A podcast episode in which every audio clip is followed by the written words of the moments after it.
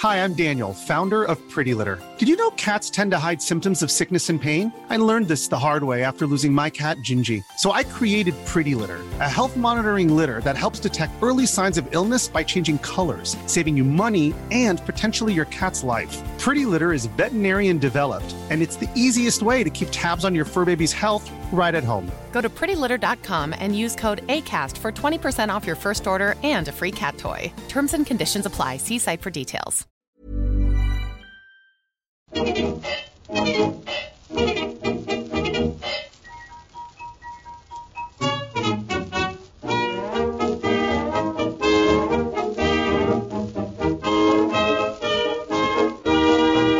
Muy buenas, amigas y amigos. Bienvenidas y bienvenidos una semana más al podcast Reload, programa sobre videojuegos que hacemos desde anightgames.com. No sé qué nos pasa últimamente, Víctor, que estamos muy, muy solicitados, ¿no? En general. Sí, sí, sí, la verdad es que sí. O sea, lo digo porque eh, Marta está esta semana en un congreso, con lo cual no, no puede participar. No el de los diputados, otro. ¿Cómo, ¿Cómo va eso, Víctor? ¿Dónde es? Es en Santander. Yo estaba invitado, no pude ir por cuestiones familiares, pero es un congreso de periodismo cultural en general, digamos, que este año el tema central son los videojuegos. Y pues ahí está gente de, de- de medios de todos los tamaños.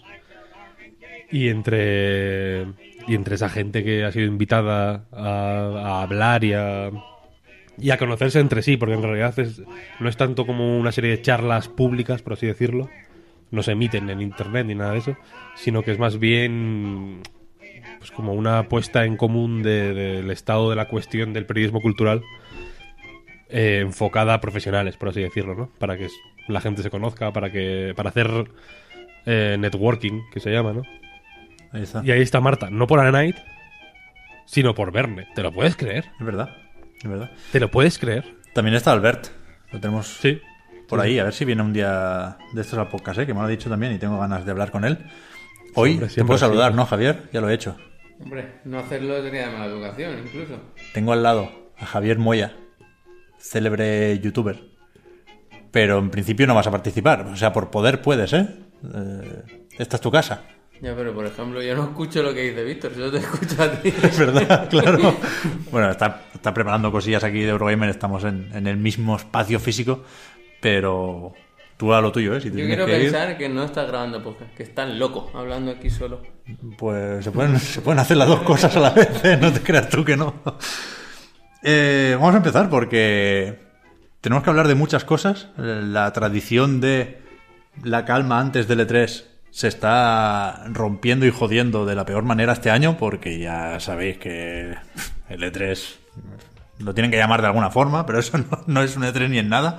Como mucho, E2. Ya ves, ¿eh? La tercera E pues, se la tiene que ganar todavía.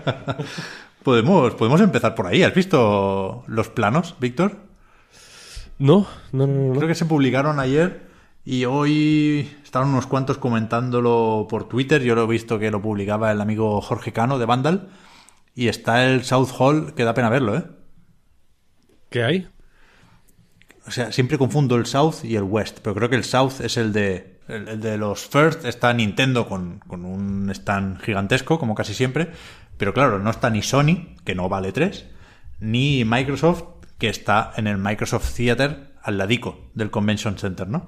Con lo cual han puesto ahí una zona de eSports, stands pequeñitos, no sé, no, no luce, no luce aquello. No pasa nada porque el stand de Nintendo tú piensas que va a ser de Bayonetta 3.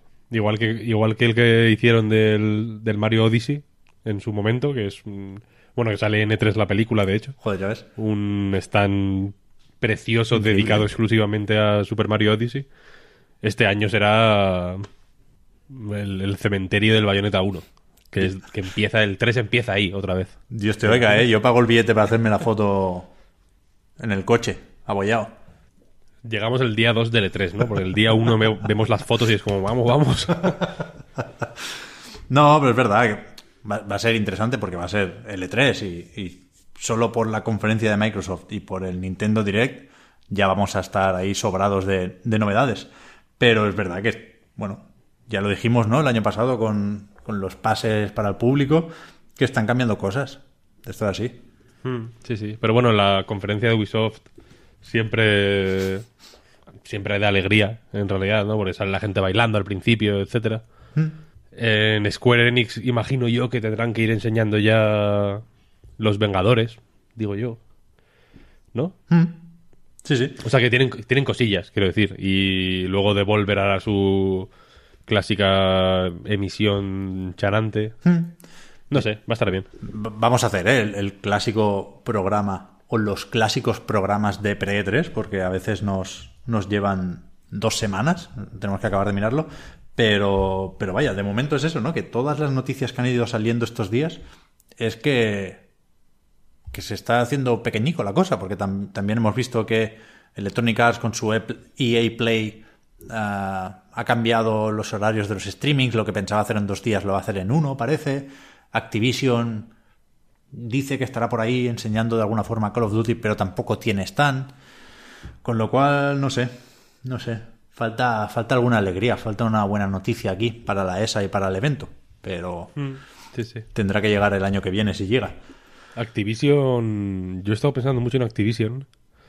Porque. Con Sekiro ya salido, digamos, y ya. Ya ha salido, ¿no? En plan, como. Con la polla fuera buscando gente. Con Sekiro ya publicado. Con la Shura fuera sería aquí, ¿eh? Con el, con el Mikiri al aire. Eh, yo lo que he hecho ha sido volver a jugarme el Dark Souls, ¿no? He jugado el 1, estoy con el 2, me jugaré el 3. Y el otro día, hace no mucho, me pasé el DLC del Dark Souls 1 y pensé, cojones, de Sekiro también habrá DLC. Sí. Un buen momento para presentar el DLC de Sekiro en el E3 y dar una, una alegría. O Sí. los DLCs, vete a saber, igual hay, hay un par. Desde luego, ellos es una de las cosas que, que metería en la quiniela, o que me gustaría meter en la quiniela de la conferencia de Microsoft, porque recordemos que ahí se presentó Sekiro el año pasado. Así que sí, sí, eso estaría guapote. Decía lo de, lo de Ubi, Víctor. Eh, la conferencia de Ubi quizá es la que más podemos empezar a, a perfilar, porque si la semana pasada enseñaban ya ese Ghost Recon Breakpoint, que, que bueno, estuvimos ahí comentando con, con cierto vinagrismo, ¿eh? Al volver a escucharlo pensé, coño, que, que nos hemos cebado un poco más de la cuenta, porque es verdad que, que yo creo que pinta bien este Breakpoint, ¿eh? Y que aunque Assassin's Creed sigue ahí a lo suyo y que The Division 2 a mí no me convenció, yo creo que sí que está haciendo un esfuerzo Ubi para añadir variedad a su catálogo. Pero bueno, da igual. Es cierto que la fórmula está ahí y que, que ya nos entendemos. Pero publicaba un informe financiero, unos resultados económicos interesantes, en tanto que han sido los correspondientes al último año fiscal los mejores de toda su historia. ¿eh? Han ganado más pasta que nunca esta gente. Con Rainbow Six Siege, que no para, con Assassin's Creed, Creed, ¿eh? Assassin's Creed Odyssey, que está vendiendo mejor que Origins, y con Far Cry 5, que es el juego de Ubi más vendido de esta generación. Joder, qué loco eso, ¿no? A mí no me causó esa, esa impresión cuando salió, pero si lo dice Yves, será verdad. Sí, sí. Mm, No sé, los Assassin's Creed, o sea, los Assassin's Creed, los Far Cry, eh, funcionan bien. No sé. O sea, funcionan bien a nivel de que son. Pues un poco lo que comentamos el otro día. No son juegos súper comprometidos con nada de lo que hacen, por así decirlo. Pero. Te apañan con correctísimamente el tiempo que quieras jugarlos, en realidad. Porque aparte tienen son los típicos que tienen mil cosas que hacer y demás. Así que entiendo que vendan bien. Quiero decir, son juegos agradables de jugar. Sí, sí, sí. A ver, mm, el más reciente ahora es el New Down, ¿no? Ese que, aprovechaba un poco el mapa y, cambiaba lo justo. Pero yo no descartaría ver pronto el 6, ¿eh? Para aprovechar el, momentum que decía Iwata. De hecho, aquí está también lo, interesante de, de la presentación que hizo Ubisoft para, para sus inversores. Se retrasa Skull and Bones, ya se dijo el año pasado que no saldría en ese año fiscal sino en este, y ahora se repite eh, el mensaje cambiando los números, ¿no? Sumando un año. No saldrá en este año fiscal, sino en el que viene, en el que empieza en abril de 2020. Son unos cuantos retrasos y unos cuantos años ya con el, con el de los piratas de, Ubisoft Singapur. Pero bueno, lo tienen medido, lo tienen pensado porque, para calmar, esos inversores también dijeron, no os preocupéis que además del Gorricon Breakpoint, tenemos para este año fiscal, es decir, para antes de que acabe marzo de 2020, tres juegos más AAA, no anunciados. Con lo cual, ojo, ¿eh? Ya, ya, ya. Porque- a ver si. A ver si vuelve Splinter Cell. Eh, Salió eh, el otro día el director creativo del, de Division 2, Sí. creo. Sí, sí. Haciendo ahí como una broma de. mm, Aquí estamos trabajando en el Splinter Cell nuevo, tal, no sé qué, no sé cuál. Que estaba como de juerga con, con otros como compañeros de curro, en realidad. Y al final fue como. Tuvieron que sacar un comunicado en plan. Ojo, que era una coña. No nos volvamos locos. Pero. No sé si es porque la gente realmente lo espera mucho, porque hay un. Porque hay ansia, digamos, de que vuelva Splinter Cell. Pero de un tiempo a esta parte, ¿no te da la sensación de que se habla muchísimo de Splinter Cell de una manera desproporcionada? Sí, bueno, porque se le esperaba el año pasado ya, se salió en una de esas filtraciones masivas de Walmart una, una de estas similares. Yo, yo creo que está que están cocinándolo, sí, sí. Yo creo que dos de esos tres son... Y que puede salir este año, ¿eh? en realidad. Sí, por eso Splinter problema. Cell y Watch Dogs 3, que también se dice que estará ambientado en Londres, con, o sea, está más o menos claro que hay un Watch Dogs 3 en desarrollo. Y, y el otro no tengo ni idea, porque en principio no hay Assassin's Creed este año. El Skull and Bones, por, por cierto, ¿no te da la sensación de que ya renta más sacarlo en Play 5 y en, y en la siguiente Xbox? Ya. Porque al ser un. Al ser un multi que entiendo que tendrá que tener una vida más o menos larga, supongo que querrán. Que querrán hacer un poco la estrategia Rainbow Six, por así decirlo, ¿no? Sí. de sacarlo y que, y que poco a poco vaya cogiendo ritmo. Que el Rainbow Six con la tontería, vaya, salió un poco tibio, por así decirlo, o, o tibio en el sentido de que, bueno, de perfil bajo. No hizo muchísimo, muchísimo ruido. Pero... Pero, joder, mes a mes y año a año se ha ido ganando una comunidad tocha, tocha, ¿eh? Ya ves, ya ves. y, y- y un prestigio. Más allá de que la comunidad sea más o menos grande, es de esos juegos que inesperadamente, en mi opinión, eh, han ganado un, un prestigio acojonante, ¿no? De como de, de así se hacen las cosas. Esto es un, un buen juego. Totalmente, totalmente. Y, y en, en las diapositivas de, de este informe había una cifra, ¿eh? que no, no sé si me voy a equivocar, pero juraría que era que el juego ha generado ingresos por valor de de mil millones de dólares ya.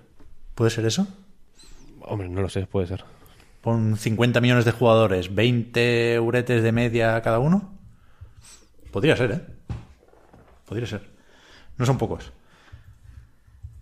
Eh, ¿Qué iba a decir? Nada, creo que con, con Ubi ya estamos. Y otra cosa importante, suponemos, porque creo que no lo sabemos, es lo de Sony y Microsoft. Que como poco, sí que es verdad que es muy llamativo, ¿no? Porque hay un acuerdo aquí, una alianza estratégica de estas que es lo bastante importante como para hacer la foto de presidentes, ¿no? Tenemos a, los CEO de Sony y de Microsoft dándose la mano porque van a colaborar para para bueno, hacer un poco de todo en realidad. Lo primero que decían es desarrollar servicios de streaming. Esto es, en principio, Sony va a aprovechar la tecnología en la nube de Microsoft, el Azure, para una serie de cosas. Hay momentos en los que se definen sus plataformas y sus servicios como algo un poco así abierto. No sé hasta qué punto se mete ahí PlayStation o solo son teles o móviles o vete a saber. Yo imagino que será un poco de todo, que también, también rascará algo la, la próxima consola de Sony.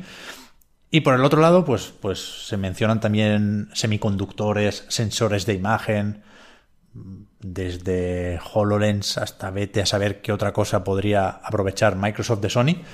Pero vaya, que es, que es llamativo eh, lo que supone todo esto, ¿no? Porque es estrechar la mano de los dos grandes competidores en el mundo del videojuego, pero no sé yo si es tanto una una alianza o un tratado de paz entre PlayStation y Xbox para, yo qué sé, hacerle frente a Stadia, ¿no? Que parece un enemigo común, sobre todo en el terreno de la nube.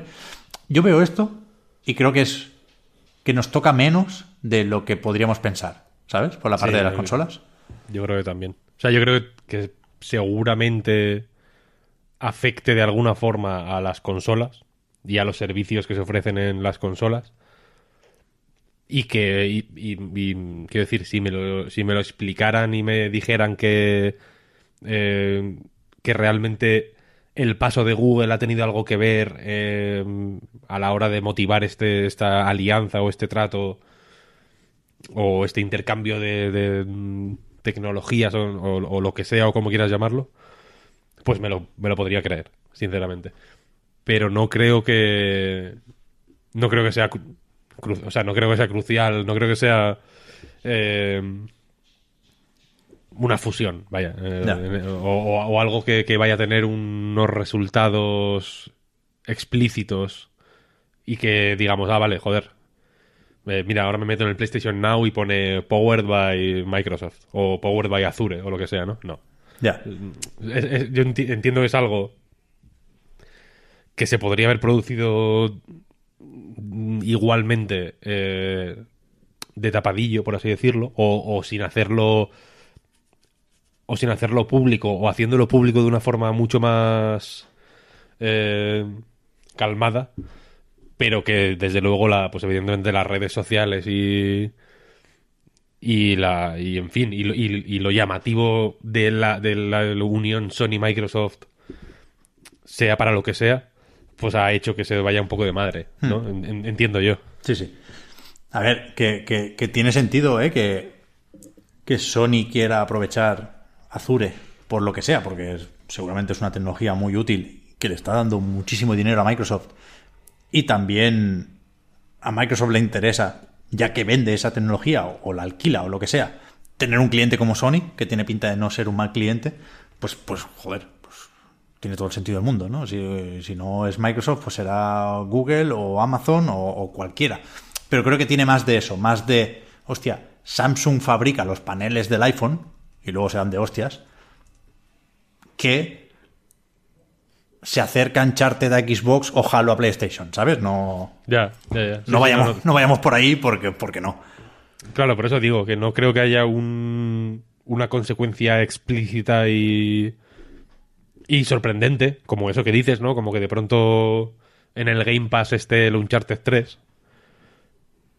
Pero bueno, es, es curioso, vaya, yo, yo lo, veo, lo veo curioso, evidentemente. Sí, Cuando sí, lo sí. leí fue como, hostia, qué curioso.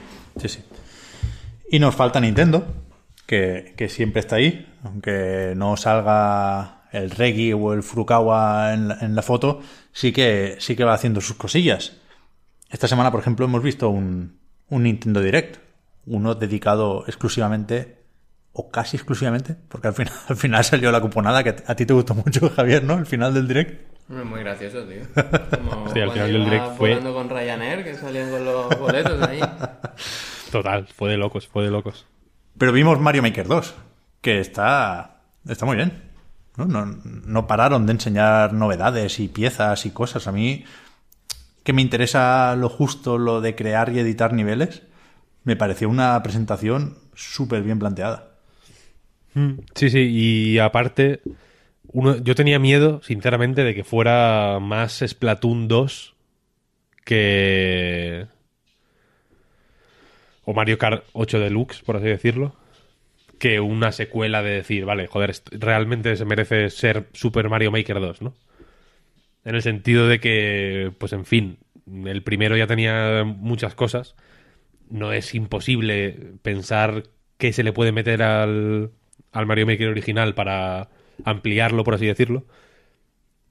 Pero joder, realmente en la presentación sí que me dio la sensación de que es un juego mm, tocho, ¿no? Como denso. Como una cosa que merece ser llamada un, un juego nuevo. Totalmente. A mí me gustan mucho estos directs, el que, o sea, los que dibujan la big picture, ¿no? Que dicen los ingleses. Recuerdo uno de ARMS, por ejemplo, que estábamos con dudas ahí de, "Eh, no sé si será poca cosa o qué. Y hubo un Nintendo Direct del ARMS magistral en el que empezaron a enseñar guantes, empezaron a enseñar de todo y lo acabamos todos tarareando la canción, ¿no? O haciendo los coros Así, estos el, de... el mítico que salía como en plan ahí mm, 50, mi- 50 millones de de, Sí, sí, sí, sí. Posibles combinaciones. combinaciones de sí, sí, sí.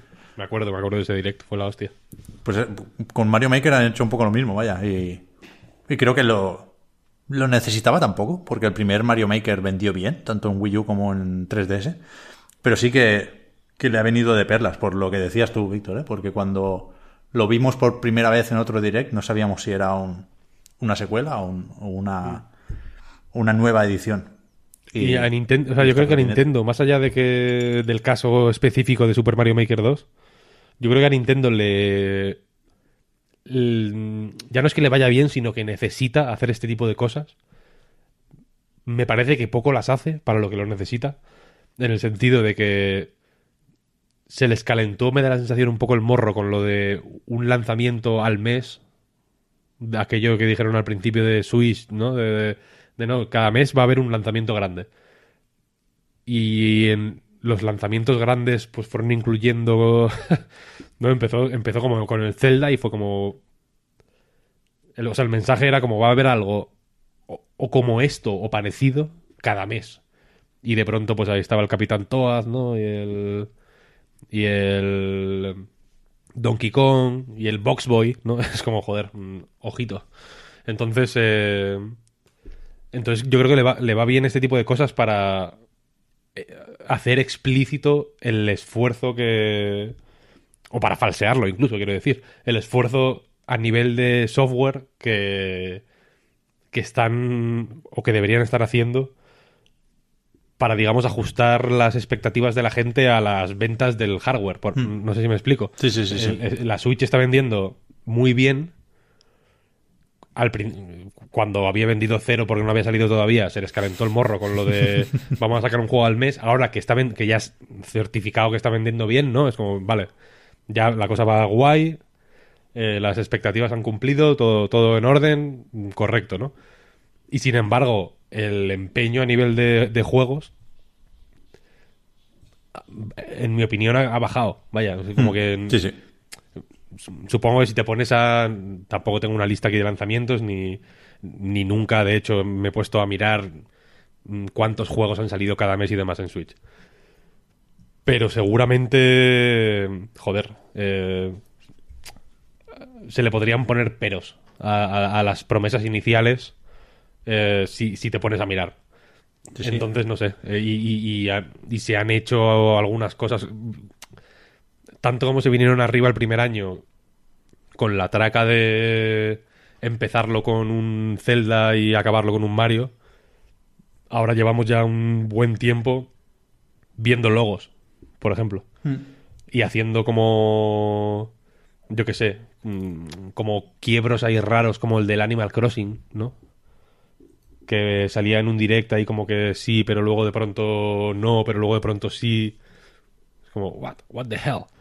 Como que ahí hay, no sé, creo que creo que hace falta que haya más directs de este tipo que mm, ya no para eh, dar munición al fan de Switch que quiere, digamos, eh, poder defender su consola, por así decirlo, de cara a quien tiene una Xbox o quien tiene una Play 4, sino para, en, joder, en el foro interno de ese fan, poder pensar, ah, coño, mm, mm, la defensa que yo haga de mi consola no va no va a estar vacía, no va a ser como un, eh, cagar en el suelo y tirar caca a mis rivales, sino que va a ser algo en plan, vale, pues voy a poder jugar en junio a un, a un Mario Maker que, que, que pinta bien realmente, ¿no? Que está guay, yo qué sé, y cuando salga el Astral Chain, pues yo qué sé. mm, que también creo que este tipo de cosas dan confianza eh, en, en, en otros lanzamientos, como de rebote, ¿no? En realidad. Sí, Como sí, que sí. si de pronto un juego first party lo ves apañado, pues coño, pues dices, vale, esta gente tiene esta forma de hacer las cosas con la que estoy de acuerdo y que me parece bien y que me, y que me gusta lo que hacen. Y pues probablemente el Fire Emblem sea bueno también, y el Astral Chain y el Animal Crossing, y seguramente no tengo motivos para desconfiar de que Metroid Prime salga bien en su momento, ni Bayonetta 3, etcétera, etcétera, ¿no? Como, como hace Sony con, con sus juegos first party o Microsoft, quiero decir. Sí, sí. O sea, en el sentido de que Days Gone, que en mi opinión no es un juego que esté a la altura de, de God of War, por ejemplo, sí que se ha beneficiado, yo creo, de, de que God of War sea un, un pepino acojonante. Igual que, igual que Spider-Man o igual que Detroit, ¿no? Digamos, que, que los metes todos como en un mismo saco, mm, sea más o menos merecido según los casos, y que al final, joder, que, es- que es un saco en el que encajan, en realidad. O sea, Days Gone no me parece que esté a la altura, pero si si alguien lo mete en el mismo saco que esos juegos, pues, pues diría, pues bien, o sea, tiene sentido, es, lógico, ¿no? Son como unos first party que te pueden gustar más o menos, pero que tienen un nivel y unos valores de producción y una, y una ambición y un alcance que más o menos están en... tienen un sentido, ¿no? Y están... a- eh, van, van en una misma dirección, por así decirlo. Sí, yo pensaba, justo, estaba pensando en lo que tú has dicho, ¿eh, Víctor? De, del Fire Emblem, del Three Houses. Que estamos ahí, que sí, pero no, porque es un Fire Emblem, pero no sé yo si lo de la academia, no sé yo si tal. Pero te plantan un direct para energizarlo como con este Mario Maker y nos quedamos todos encantados de la vida, ¿eh? Y Eso sí- no lo hicieron ya con un Fire Emblem, de hecho, de 3DS. Hmm, no lo sé. A los Fire Emblem le, van, le va muy bien ese formato, precisamente, porque es muy fácil entender o visualizar, digamos, eh, qué es el, el- el- el melme del Fire Emblem, digamos, ¿no? Los combates por turnos, en fin, la estrategia por, por turnos. mm, Puedes visualizar el caballo con la flecha que, que marca en qué dirección va a ir y tal y cual. Pero luego todas las paridas que tienen alrededor, ¿no? En plan el mazmorreo que había en el remake este que hicieron en 3DS o, o el tema del crear el castillo y ta ta ta. Todo esto es más difícil de, visualizar realmente. Y, es normal, yo creo, tener miedo de que todas estas paranoias le quiten peso al- a lo importante, a lo que al final entiendo que busca un fan de Fire Emblem, que son buenos, buenos, buena estrategia por turnos, digamos.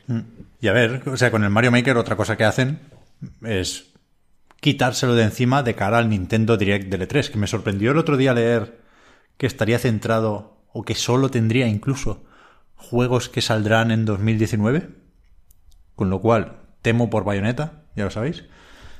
No, no, no porque no salga el juego, ¿eh? sino porque igual no lo vemos tampoco en este 3, porque ya no lo espero para este año, la verdad, y, y- y- no creo que le quieran hacer la puñeta al Astral Chain, pero sí que es verdad que Fire Emblem e incluso Pokémon tienen que venir acompañados de, de alguien más.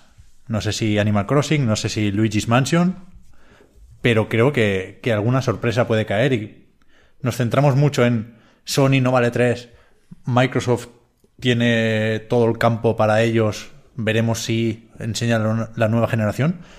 Pero yo creo que el, que el E3 de Nintendo es, es importante y es interesante también, ¿eh? Este año. Mm, Sí, sí, desde luego, desde luego. Por el hardware también. Mm, es verdad. Bueno, pero O- dijeron que no, que en el E3, que en el E3 no. Ah, sí, lo han dicho ya. Mm, El Furukawa dijo que, que en el E3 no enseñarían nada. En, gocho, Ko- en Kotaku creo que leí que en su momento hicieron lo mismo con una revisión de la 3DS. Dijeron, no enseñaremos nueva 3DS en el E3. Y la enseñaron dos semanas después. Con lo cual, con lo cual se puede repetir la jugada. Pero en principio yo creo que en el Direct no deberíamos esperarla. Con la alegría que da eso, tío. Eh, pero también te ganas algún cabreo que se te mezcla con el Luigi's Mansion. Y no interesa. Ya, eso es verdad. Hostia, el Luigi's Mansion. Claro, que eso va a ser el GOTY. Sí, sí, Que no sabemos quién lo hace, que es que es la pregunta del millón. Ya, ya ves. Mercury. oh, pues igual, ¿eh? Yo qué sé. Yo qué sé, tío. ¿Qué más? Eh, yo creo que de noticias podemos parar ya, porque tenemos unos cuantos juegos. Sí, más o menos yo creo que estamos... Ah, sí, Servidos. te voy a decir, Víctor, como experto en Super Mario, Sí, ya demostrado, porque hiciste un directo en Twitch sí, sí. Está documentado. de Mate Skills total. Hoy he estado repasando clips que, que hizo la gente de las mejores jugadas y poca broma, ¿eh? O sea, me pasé sin guardar ni una vez. Digamos que no usé ni una vez el- la función de guardado rápido este de... ¿No? Del hostia. Nintendo Switch Online. Sí, sí, ni una vez. Ni Sin, una vez. sin ROM hacks ni nada. Nada, nada. Pues como experto decía, Víctor, ¿hay algo que te, que te sorprendiera mucho, para bien o para mal, del, del direct? A mí me... No, no, no me parece escandaloso, ¿eh? pero sí me, me jode un poquitín, sin ser experto, que no se pueda... que el aspecto de 3D Wall no se pueda alternar con los otros, ¿sabes? que no hayan hecho el Mario. Gatuno de 8 bits. Eso iba a decir, eso iba a decir. Sí, sí. Eh, precisamente durante el streaming de que juega Super Mario Bros. Que animo a la gente que lo vea si así lo desea. eh, ya lo comentaba. Porque alguien no sé si alguien lo preguntó o simplemente me puse a hablar del tema como un puto loco. Eh, pero sí que me parecía un poco jodido, ¿no? Que, que sea totalmente aparte. O sea, que no, que no, que no haya ni. Porque ya en el Mario Maker original hay cosas que en unos están y en otros no. Creo, recordar. Elementos muy concretos. Pero que, que, que un estilo, digamos, sea totalmente aparte, me jode, me jode. De una forma, digamos, instintiva o, o- o primitiva, porque me gustaría haber visto a, a Mario Felino, sinceramente, en, en 8 bits. Y, más que en 8 bits, en realidad, en 16 bits. Pero mm, lo puedo entender, en cierto modo, en el sentido de que hay un montón de cosas, como por ejemplo, o sea, hay un montón de eh, piezas, digamos, concretas de Mario 3D World, que sería un follón de primera categoría trasladar no ya a New Super Mario Bros. U, por ejemplo, sino a Mario Bros. 3 o al, o- o al original, como por ejemplo las las balas que, que van hacia la parte frontal de la pantalla, por así decirlo. Ya, claro, es verdad. Eso es muy difícil de hacer en 8 bits. Mm, no sé si se puede hacer con sprites que. Vectorizados que escalen, no sé, de alguna forma. Pero creo que quedaría más, más bien feote. Sí, en, en- en 16 igual sí, porque ya había lo del el Bowser que se, se metiera cerca, ¿no? Pero sí es verdad que es que sería complicado. Es más, es más difícil hacer esas cosas. Y- Luego y- supongo que otras no, pero porque, porque, en fin, me puedo imaginar las tuberías transparentes, por ejemplo, me las puedo imaginar en 8 bits falseado de mayor o, men- o sea, mayor o menor medida, como ya hay falseadas algunas cosas. Pero, en fin, eh, es como, joder, me, me habría gustado ver al- algunas cositas. Sí que me mola eh, que sea, digamos, una caja de herramientas totalmente distinta. En ese sentido me, pues me da buen rollo. Y también me mola que haya un montón de, de movidas nuevas eh, en general, de- a nivel de, de piezas que puedes utilizar. Sobre todo me gusta, por ejemplo, más, más que las, yo que sé, las pendientes, por ejemplo, que, es, que están muy bien y que se pueden variar la, la- inclinación y demás. Guay, es un, es un buen recurso. Pero me gustan las cositas quizá un poco menos mm, pintonas, pero creo que dan muchas posibilidades. Por ejemplo, eh, poder mover el scroll de formas locas. O sea, que el scroll sea como una barra que puedes...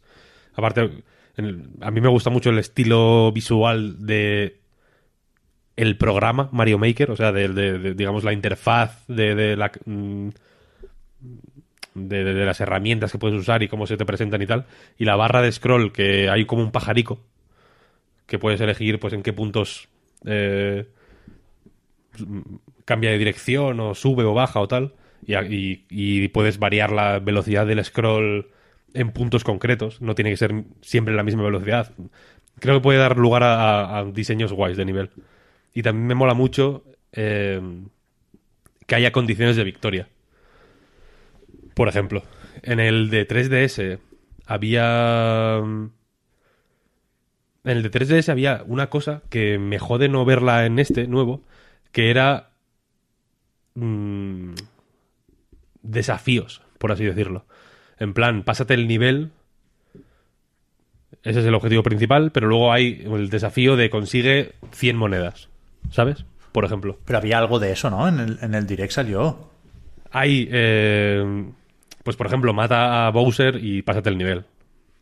O sea, que- creo que no son objetivos secundarios, sino condiciones de victoria, literalmente, vaya. O sea, para pasarte el nivel tienes que eh, haber hecho esto antes, ¿sabes? No objetivos secundarios. Entiendo que al final los objetivos secundarios funcionan porque el Mario Maker de 3DS te daba recompensas, digamos, que igual es más difícil. O sea, que no, que no puedes hacer que los usuarios den recompensas a otros jugadores, en ese sentido. Pero bueno, que, cuantas más piezas eh, y más variables puedas tocar para modificar los, los niveles, yo creo que más, eh, más variedad y más posibilidades y más usos que, que a mí personalmente no se me ocurren porque no tengo nada de imaginación, literalmente. Pero que la peña sí que, sí que la- da con ellos, vaya, y está guay. Me gusta que haya multijugador. Ya me he envalentonado, ¿eh? ya voy a comentar todo. Me gusta que haya el eh, multijugador. Porque aunque yo lo odio, no me odio jugar multijugador a- a casi todos los juegos. En, el mu- multijugador no en plan Street Fighter o Counter Strike, sino juegos en los que tienes que pasarte una pantalla con otra gente. No, es como no, no quiero depender de nadie ni de que alguien se distraiga buscando una moneda o no sé qué, es como quiero jugar yo. Pero sí que creo que combinado con el con los tags del buscador de niveles, que me parece otra muy buena idea, eh, pues puede dar lugar a, a, de nuevo diseños de nivel interesantes. Y eso, o sea, en el sentido de que se pueden crear niveles pensados para ser como arenas para competir, por ejemplo. Y eso combinado con la posibilidad de, em, de eliminar el scroll, ¿no? Esto que se hace como poniendo eh, muros a los lados sí. para crear habitaciones secretas, se supone. Pues también puedes crear niveles que sean una pantalla nada más. Y que sean simplemente como para competir, ¿no? Para tirarse conchas o para, en fin, para hacer el cabra un poco. Que puede estar guay. Los tags, ya digo, me parecen una muy buena idea porque facilitan mucho o sea, el trabajo que antes hacía Polygon, en el sentido del trabajo que antes hacían las webs, eh, poniendo en plan, estos son los niveles más locos de autorunner de Mario, estos míticos niveles que dejas que Mario caiga en una rampa y de pronto va todo solo y es ahí como, un, como una máquina loca. Eh, poder buscarlos desde el mismo juego creo que está guay. O los niveles musicales, o en fin, estos tipos de niveles un poco más raros. Que mola. Mola verlos en YouTube, digamos, pero si los puedes encontrar y ejecutarlos en el juego y editarlos incluso tú para ver cómo funcionan, pues creo que, que es más cómodo primero y que es más eh, didáctico, ¿no? Por así decirlo, en el sentido de que puedes saber cómo funciona por dentro ese, ese mecanismo imposible. ¿Y qué más iba a decir? Mm, en general me mola eh, que la, la parte online, polémica, porque evidentemente hay que pagar el, el, mm, la suscripción esta de pago del online de la Switch, que, que es- fue la parte teletienda un poco, ¿no? De, del, del direct. Pero me mola que en la parte del online haya. Parece que haya, que haya énfasis en crear comunidad, ¿no? Como en dejar comentarios, en. En probar y compartir niveles de otra gente y con otra gente. Me mola. Creo que el, que el primero hacía. No todo lo que podía, pero quizás sí todo lo que sabía Nintendo. Que eh, si ahora ya es torpe, yo creo que la gente no se, no se acuerda de lo torpe que era Nintendo en la época de Wii U. Con el online. Porque, joder, son torpes. Tienen una torpeza como. Es, es como una de sus cualidades, ¿no? Como Steve Urkel. Que si no fuera torpe no sería Steve Urkel. Eh, y- pero aquí como que están esforzándose en, en, pues en agilizar las búsquedas, en, en dar nuevas herramientas para encontrar cosas mejores, en, en dar herramientas para compartir ideas con otra gente dentro de sus niveles, ¿no? En plan, o simplemente dar ánimo, o sea, crear comunidad, ¿no? En plan, hostia, mm, mueres aquí, es como, joder, me ha molado mucho este, este reto, muy difícil, muy guay, tal, lo que sea. Creo que son cosas que pueden parecer tonterías eh, cuando las estoy yo aquí ensalzando de la nada, pero que en el uso del día a día van a dar van a dar alegrías. Son cosas que en en el uso mm, privado, individual, eh, me, parecen útiles. vaya. No sé si, si tengo algo mal entendido, pero yo creo que lo que se dijo fue que hace falta el online para jugar el multijugador, que no se mencionó la posibilidad de que fuera local, ¿no? Lo único que enseñaron de darle un Joy-Con al de al lado fue para crear niveles en cooperativo, para usar el editor, y el, el- el multi creo que no. Pero después, para subir niveles, sí hace falta tener ese Nintendo Switch Online, pero para bajar niveles de otros hace falta. Es que creo que no, ¿eh? No lo sé, no lo sé, no lo sé. Ya lo veremos, ya lo veremos. Nos queda eso por, por preguntar. De eso se ha estado hablando. Sí, Otra de las torpezas de Nintendo con, lo, con todo lo que tiene que ver con el online. Siempre Mm. les pasa esto, ¿no? Como que no aclaran. o sea, eh, lo, lo intentan dejar todo mascadito y bien claro para que todo el mundo lo entienda. Y las dos cosas que no aclaran forman una puta bola de nieve acojonante, ¿no? Como que de pronto, de pronto no empiezas a dudar, a dudar de todo. en realidad. es la hostia, sí, sí. Ay, Steve Urkel. Pues yo creo que así lo podemos dejar de momento ya, sí, sí. con Mario Maker, porque ya digo, hay algunos juegos que, está- que están bien, que son, son gustosos de comentar, como dirías tú, Víctor. Empezamos con el Rage, que yo es el que Sí. el que menos controlo, porque no, no lo tengo, no lo he probado, no sé casi nada del juego, vaya. Yo llevo jugándolo ya unos días. Lo he estado combinando con. Con otro del que hablaré más adelante en este mismo podcast, y que es un misterio. No lo voy a desvelar, a no ser que estéis viendo esto en YouTube, que entonces saldrá en la. en la imagen. Entonces no, no hay misterio. Es un misterio relativo el que estoy planteando. Pero eso, he estado combinándolo con ese otro juego. No me lo he pasado todavía el Rage. Yo creo que, por lo que he leído, estoy en el tramo final, por así decirlo. Em, pero bueno, básicamente, Rage 2, la secuela de aquel juego medio raro de ID Software que salió en PlayStation 3 y Xbox 360, que como aquel es un mundo abierto posapocalíptico eh, medio chiflado que esta vez redobla eh, la apuesta por lo, por lo chiflao metiendo la parte un toque de colores neón y de, y, punkis por doquier y viene a ser un shooter avalado por, la, por el buen hacer de ID Software mm, y demostrado sobre todo con el último Doom y por Avalanche que entiendo que aportan la experiencia en mundos abiertos descacharrantes y posapocalípticos. Mm, Véase Just Cause y, y Max. Un juego sorprendentemente reivindicado, debo decir, el de Mad Max. Sí, es verdad, sí. Yo me lo, lo tengo ahí, me lo compré hace relativamente poco, hace igual un año, vaya. No lo he probado todavía. Pero bueno, Rage 2 eh, nos pone en el pellejo de Walker, un, el último Ranger, que es el habitante de un pueblo del Yermo, que es atacado por un fulano que es como el jefe final, por así decirlo, ¿no? Es un bicho, un un mastuerzo de primera categoría, que va con un ejército por ahí a- asolando el mundo y que da la casualidad que mata a la madre de... a- o a tu madre, no sé. No sé si es tu madre, es un, es un momento muy confuso del juego. Pero que básicamente te da la excusa de... O sea, te, te hace conocer cuando matan a esa señora. eh, descubres un una grabación holográfica de ella explicándote que existe un proyecto llamado Daga que viene a ser como una colaboración entre tres eh, figuras ilustres del yermo para crear eh, la solución definitiva contra este malo malísimo.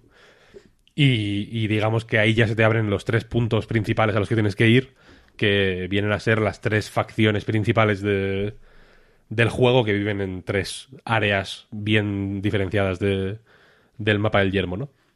Y a partir de ahí, pues empieza lo que durante el resto de mm, 15, 20 horas, en función de, de lo que es lo que te obsesionen las misiones secundarias, pues vas a hacer, ¿no? Que es ir en coche de un lado para otro buscando cosas que hacer y enfrentándote a enemigos a tiros, pero también con una serie de poderes especiales o de habilidades habilidades de nanotritos se llaman o poderes de nanotritos o no sé cómo eh, que vienen a ser eh, vienen a ser y fíjate lo que voy a decir una traducción al shooter en primera persona de lo que hace Crackdown con los poderes sobrehumanos, por así decirlo, ¿no? Hay un poder que es un empujón que, que sirve para, por ejemplo, desproteger a los enemigos que llevan escudos o armaduras, pero si no llevan escudo ni armadura, pues les mandas a tomar por culo y, y si no mueren del golpe, pues ya mueren de la caída cuando se despeñan. Hay un poder que es un puñetazo al suelo, que es más poderoso cuanto más alto estás cuando lo ejecutas y que va muy bien porque hace una onda expansiva enorme y que va muy guay para controlar eh, grupos grandes de enemigos. En fin, hay una serie de poderes eh, sobrehumanos que acercan el juego un poco más al rollo shooter acrobático, por así decirlo, de Bulletstorm, por ejemplo. Y que están muy guay, la verdad, porque por ejemplo el salto es muy satisfactorio, es muy... Es suficientemente ágil para ser muy útil, pero tiene suficiente peso como para sentirse potente. Y, y, y, darte la sensación de que estás controlando un personaje poderoso dentro del juego, por así decirlo. Y tiene sutilezas como la manera en que si dejas pulsado el botón de salto al hacer el segundo salto del doble salto, he dicho salto 70 veces en esta misma frase, el, digamos que la diferencia entre pulsarlo un poquito y pulsarlo y dejarlo pulsado es mucho mayor que, que en la mayoría de juegos. Y mola mucho porque te permite ajustar un montón los saltos para moverte por los escenarios de una forma súper, súper loca. Y para ir de una punta a otra muy rápido y para, en general, mm, reposicionarte a gran velocidad, que es algo muy necesario porque los enemigos suelen venir en grupos muy, muy, muy tochos. Y te tiran granadas a un ritmo alucinante.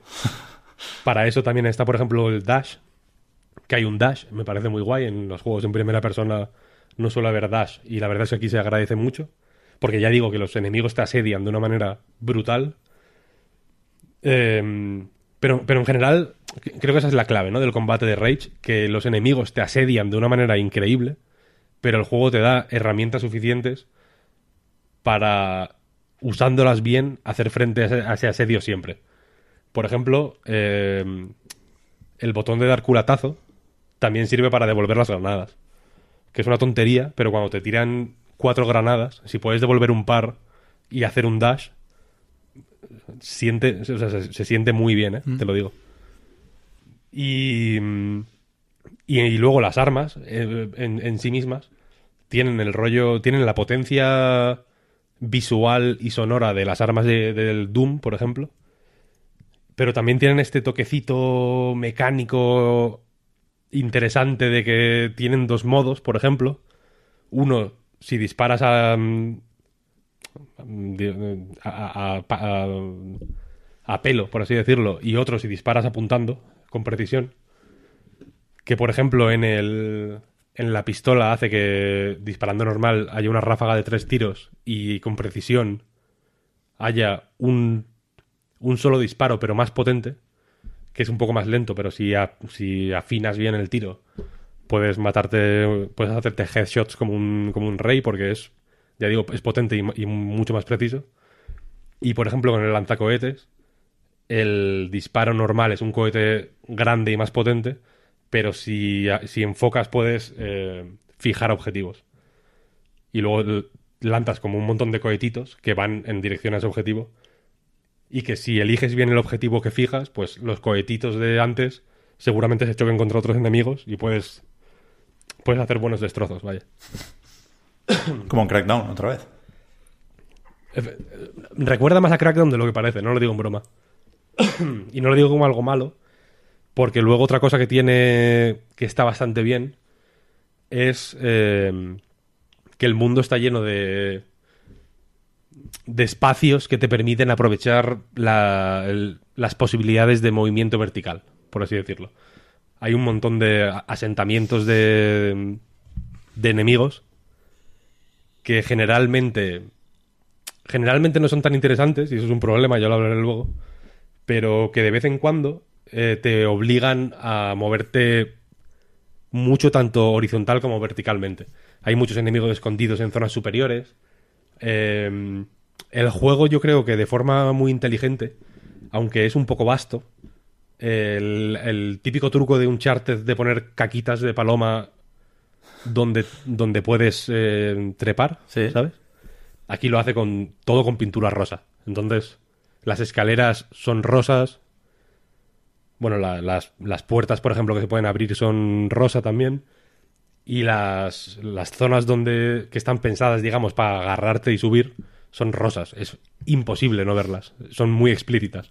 Porque generalmente tienes que verlas, o sea, tienes que fijarte en ellas mientras te están pegando tiros 20 fulanos, ¿no? Entonces, visualmente es muy limpio en ese sentido. Para ser un juego tan caótico y con tantas explosiones y tantos tiros y que cuando te disparan se emborrona un montón la pantalla. Hay de hecho incluso una, una de las habilidades que puedes comprar del árbol de habilidades reduce como la- el desenfoque de cuando te disparan y tal.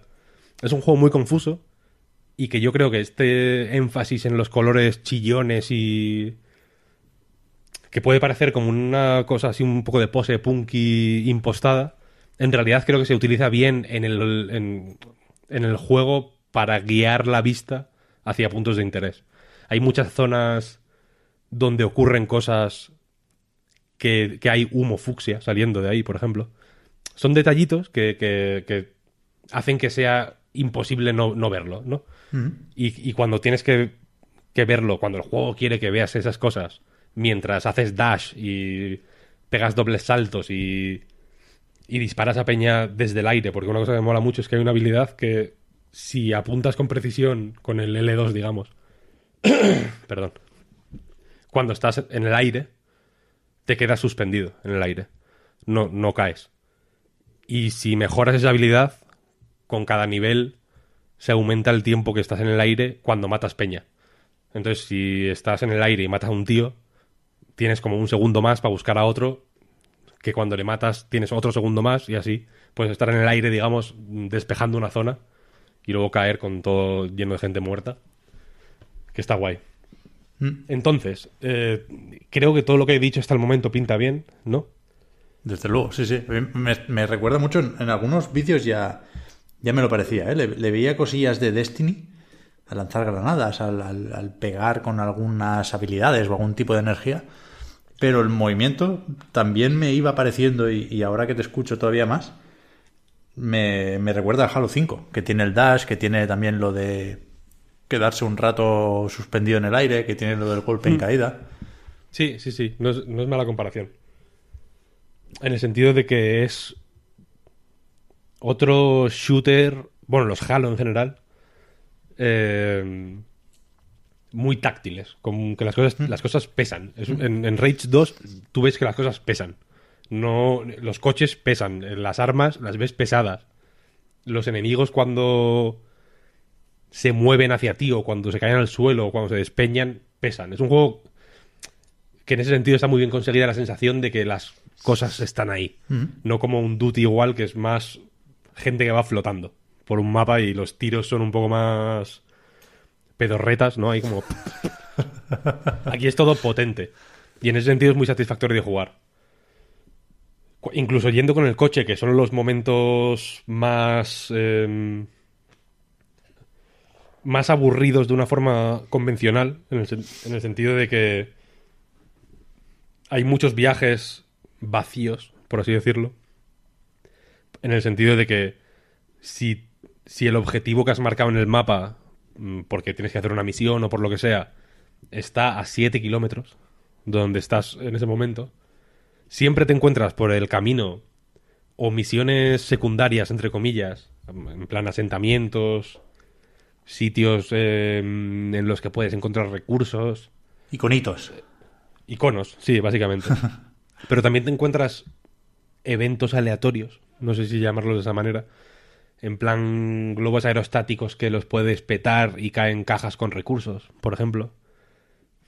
O, peña que se está pegando, vaya, o como facciones que se están pegando tiros en medio de la carretera y que puedes llegar tú, fulminarlos a todos y, y robarles, básicamente. Siempre te encuentras movimiento, digamos. En ese sentido, la vida del yermo es violenta, ¿no? Porque es gente eh, absolutamente desquiciada que, solo sabe vivir matando y matándose. Y la vida que te encuentras en el yermo, pues es, es eso, ¿no? Gente, gente matando y muriendo. Pero incluso en esas partes de coche, hay una. El, el turbo. El turbo es suficientemente potente para que mole usarlo, pero da la sensación de que le cuesta mover el coche, ¿no? En plan, pesa tanto el coche que el turbo las está pasando canutas para impulsarlo. Y las, las rocas, por ejemplo, cuando te chocas contra, contra rocas y contra arbustos que hay por ahí, se mueven de una forma que no es súper... No da la sensación de ser súper puntera, pero sí que es mega pintona. En el sentido de que suena de puta madre, caen cascotes gigantes, mm, que, se nota que son, que pesan, ¿no? Que se nota que si te- se te cae el pie te lo destroza. Está guay. Pero la cuestión es que eh, este problema que digo de que hay muchos viajes vacíos, en cierto momento yo creo que empieza a impregnar todo el juego. Porque eh, aunque hay misiones principales de cada una de estas tres facciones, no hay muchas. Hay relativamente pocas, en realidad. Y estas misiones son las más... eh, las más elaboradas, porque sí que tienen un puntito más de nivel cerrado al que solo accedes para esa misión, no se desarrollan en el mundo abierto. Y, ti- y tienen su, pues en fin, su diseño de niveles un poco más tradicional y sus, sus jefes finales. En fin, son más eh, pantalla de un juego de tiros. Pero ya digo que son muy pocas. Para desbloquear las que hay, tienes que ir subiendo de nivel haciendo... Ni siquiera encargos, vaya. Dirigir, haciendo las misiones que son más o menos genéricas, en plan eso. em, petar gasolineras, mm, conseguir eh, encontrar eh, rangers muertos en, en puestos concretos, destruir eh, robots de, de- de la autoridad, que son la autoridad es digamos la la facción enemiga eh, de la que es de la que el líder este que mata que destruye tu pueblo es el jefe. Y haciendo esas misiones que ya digo que son genéricas y que te, y que te puedes encontrar simplemente moviéndote por ahí, aunque en las ciudades hay personajes que te que te dan pistas, por así decirlo, ¿no? En plan, joder, aquí hay aquí hay un robot de la autoridad o aquí hay un arca. Las arcas son unos espacios específicos del mapa que, te dan habilidades especiales y armas. Para desbloquear las armas no, no, las, no las coges en el suelo o no las compras en tiendas, sino que tienes que ir a su arca, por así decirlo, y eliminar a los enemigos y, a- y a- abrir el arca y conseguirla. Y entonces, de hacer misiones genéricas, me da la sensación de que el juego se resiente. El gameplay es suficientemente bueno para aguantar, eh, pues joder, una cantidad grande realmente de misiones genéricas, en el sentido de que mola pegar tiros y en ciertos momentos hasta agradeces que no te hagan pensar demasiado. En plan, bueno, pues yo voy a ir por ahí, me voy a encontrar un campamento, entro, mm, pego cuatro tiros, me, me cojo dos cajas y, y para adelante. Porque mola pegar tiros, realmente, está guay. Eh, mola mucho incluso incluso buscar retos que están un poco por encima de tu nivel, por así decirlo. No hay niveles como tal, pero sí que hay, pero, pero los, los distintos iconos del mapa, por así decirlo, sí que tienen nivel. Y ese nivel eh, te viene a sugerir qué cantidad de armamento o de habilidades necesitas para hacerle frente. O de habilidades del árbol de habilidades desbloqueadas y demás. En el sentido de que al principio del juego, una misión de nivel 6 se te queda grande, no porque. No porque la metralleta haga menos daño, per se, sino porque igual tienes menos recursos para hacer frente a grupos grandes de enemigos o, eh, por ejemplo, el dash en cierto momento eh, hace que los enemigos te apunten menos. Mm, Correr en cierto momento hace que, que las balas te hagan menos daño. Y todas estas cosas te van, digamos, eh, permitiendo hacer frente a, misiones de nivel más alto.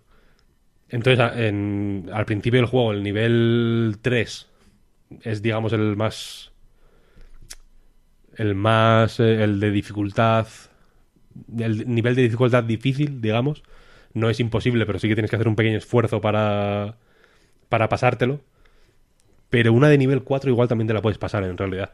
Y es un poco más difícil. Igual tienes que usar mm, tres o cuatro ítems de vida. Igual acabas jodido y sin munición porque. porque la has tenido que gastar toda y, y- te ha costado un montón. Pero está guay en realidad, ¿no? Es, es un juego que el gameplay es suficientemente bueno como para que mole eh, enfrentarte a desafíos más altos de la cuenta. No se siente injusto, vaya, se siente mm, desafiante y simplemente te da la sensación de que no tienes el tú, el nivel como jugador, digamos, ¿no? Que si aprendes a jugar lo suficientemente bien, podrías hacerlo. Y, y ya digo que a falta de ver cómo acaba, las misiones principales me han parecido escasas y las misiones secundarias me han parecido... O sea, las misiones secundarias... Es que, no, es que no llamarlo misiones me parece... Me parece demasiado. Lo- Los, mm, las actividades que puedes hacer por el mapa me parecen demasiado limitadas en, tipo y, y un poco cansinas, la verdad. Porque, por ejemplo, eh, los asentamientos normales, ¿no? Pues tienen los asentamientos de, de- de arca, por ejemplo. El objetivo principal es abrir el arca y coger el arma o la habilidad que hay dentro, pero luego hay objetivos secundarios, en plan abrir dos cofres del arca, cuatro cofres de suministros y encontrar un blog, blog de notas, se llama algo así, o blog de audio, en fin, típico, típica grabación de audio que, que alguien te cuenta una parte del lore, digamos, ¿no? Y llega un momento que llegas, a- o sea, llegas al sitio, juegas la parte divertida, que es la de pegar tiros a todo el mundo, matar a la peña, ta, ta, ta, consigues el- la habilidad nueva, haces el tutorial de la habilidad nueva o del arma nueva, ¿no? Que te enseña cómo se utiliza. Cuando sales del arca, generalmente hay otra oleada de enemigos para que pongas en práctica lo que, lo que has aprendido en el tutorial. Lo haces, es como, joder, guay, guay, guay. Y luego, lo que el juego espera que hagas es buscar, entiendo, pues, los cofres secundarios, por así decirlo, ¿no? Y esa parte puede ser larguísima. Y, a mí personalmente me jode mucho pirarme de- del, del sitio. El lunes hice un streaming, de hecho, del Rage 2 y, y hubo un asentamiento en el que estuve, sin exagerar, cinco minutos dando vueltas, sin hacer nada, sin encontrar nada, pasando constantemente por los mismos sitios porque me faltaba un cofre. Porque jode realmente, porque no vas, porque nunca vas a volver ahí por un cofre. Tienes que ser muy, muy, muy completista para querer conseguir un puto cofre que te va a dar, pues, recursos, una cantidad que en el minuto a minuto está muy bien, pero que en el gran esquema de las cosas, pues al final es irrelevante.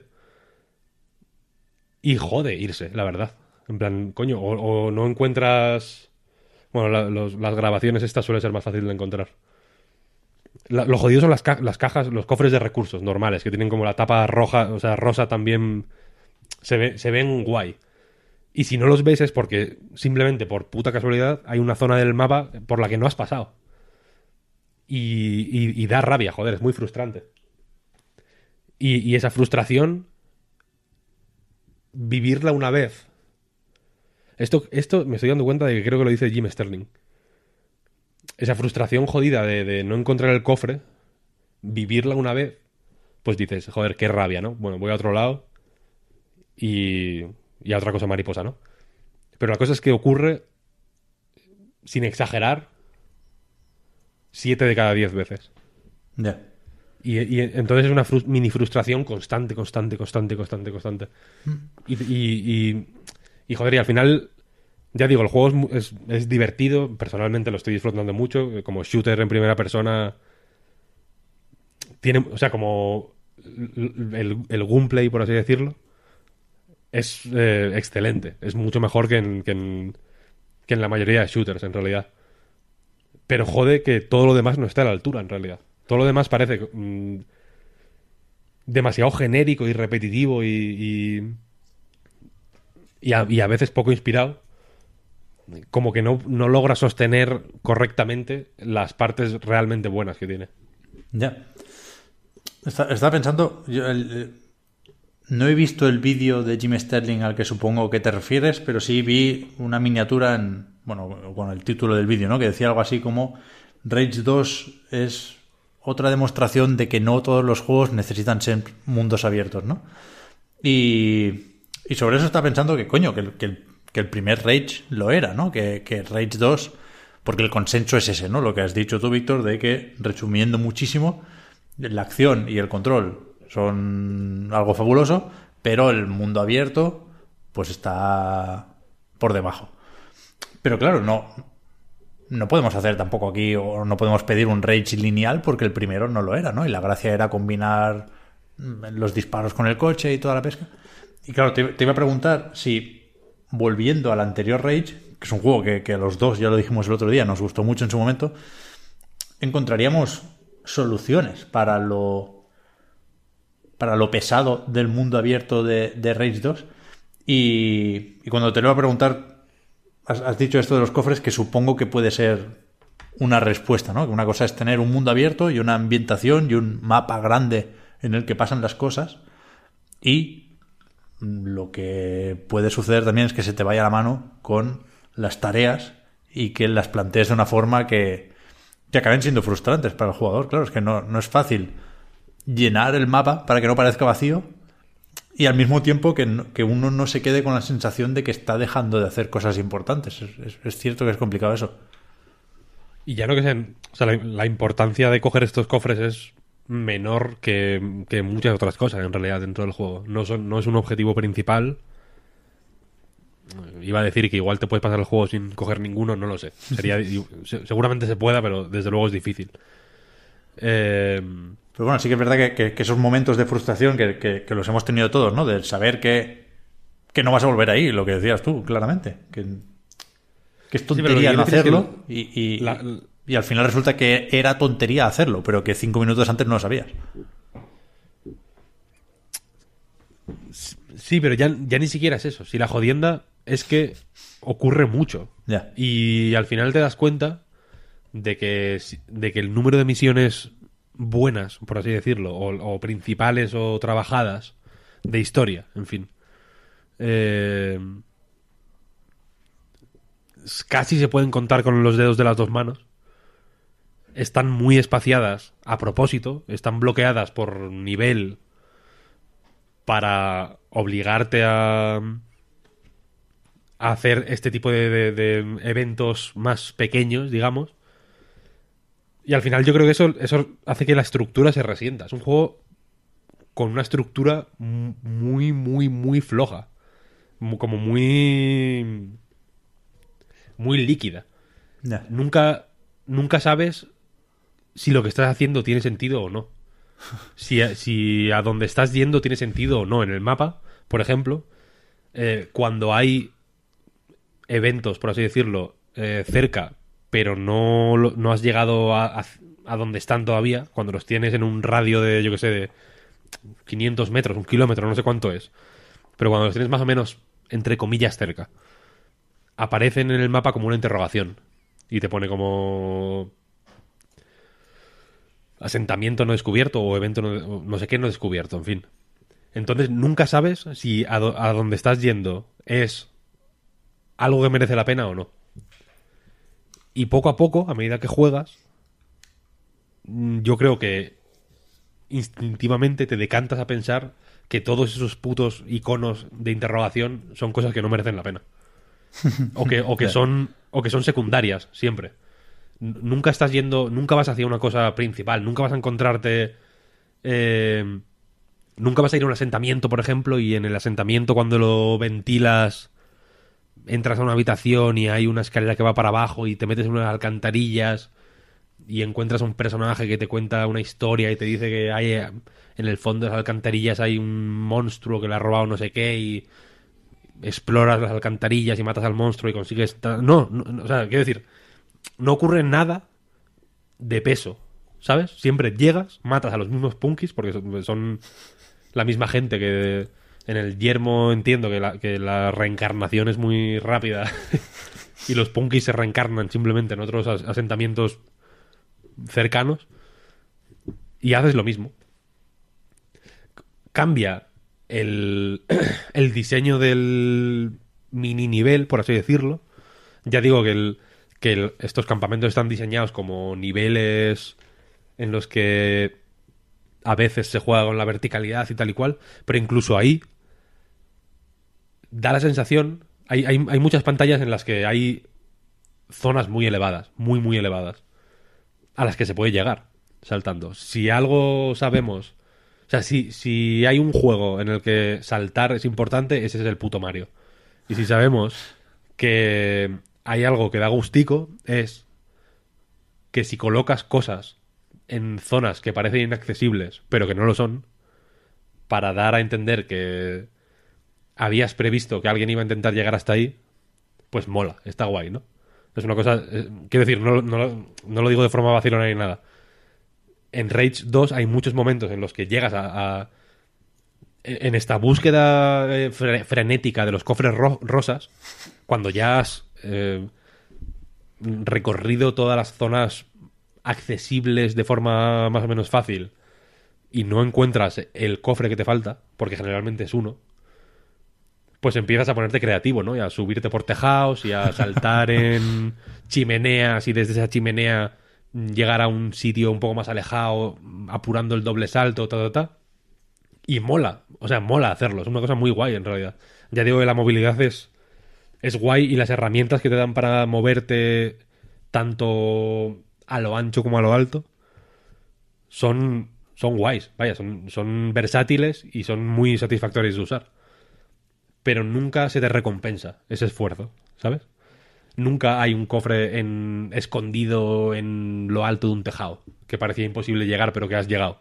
Y que has llegado no, no glitcheando el juego, sino aprovechando correctamente una serie de plataformas que estaban ahí mm, de forma casual, digamos, plantadas, tú las has aprovechado y has trepado por un tejado y has llegado a una zona súper elevada que no te sirve para nada.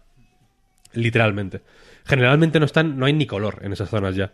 Hay textura de, pues de, de, de chapas y de metales y cosas así, pero no hay ni, ni, ni míticos elementos fucsia y demás. Ahí ya es como no nos hemos esforzado del todo aquí porque, porque no esperábamos que nadie llegara allí.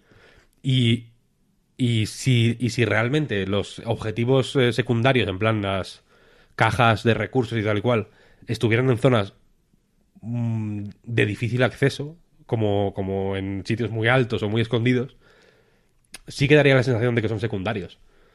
¿Sabes? De que son opcionales. Pero estando como están, más o menos a la vista y más o menos a mano, da la sensación de que, de que estás dejando cosas principales sin hacer. Es que esa, esa es la frustración. Es. es, es, eh, no es. No tengo la habilidad para encontrar esta caja rosa, sino, joder, soy un puto zote que no consigo. eh, sé que la, la caja rosa que me falta está a plena vista, como, como las otras cinco que he encontrado en esta misma zona, pero, pero es que estoy dando vueltas por el escenario y, y y de tanto dar vueltas me ha alienado y, hay una puta puerta por la que no he entrado porque me recuerda a otras dos que son iguales y está ahí, ¿sabes? Pero no sé si es esta o, son estas otras dos. Eh, eh, Es una ya digo, es una sensación de- desagradable. No muy desagradable, pero sí lo suficientemente desagradable como para que mm, acumulándose acabe dejando un regusto raro. Es que ya digo, ni, ni siquiera es mal sabor de boca, es regusto. Es una cosa de mm, algo no está del todo bien. Y, sé que eh, quejarme de que algo de, este regusto es eh,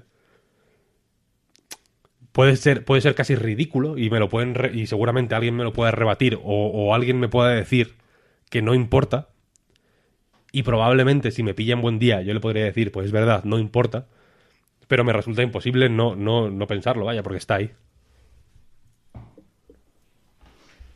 Entonces está bien, pero. Resumiendo. Está bien, pero tendría que estar mejor. Porque hay cosas. Porque el mismo juego tiene cosas que tienen un nivel mucho más alto que el resto del juego. Entonces, evidentemente, hay partes. Y aquí ya. eh, no quiero especular ni, ni, ni señalar con eh, mi dedo inquisidor pero da la sensación de que evidentemente la parte de mundo abierto y la de tiros, y el, el- core de los disparos, lo ha- o lo hacen o depende más directamente de un estudio o de otro, ¿no? de los dos que están en, en los créditos. Y ahí creo que Avalanche sale peor parado.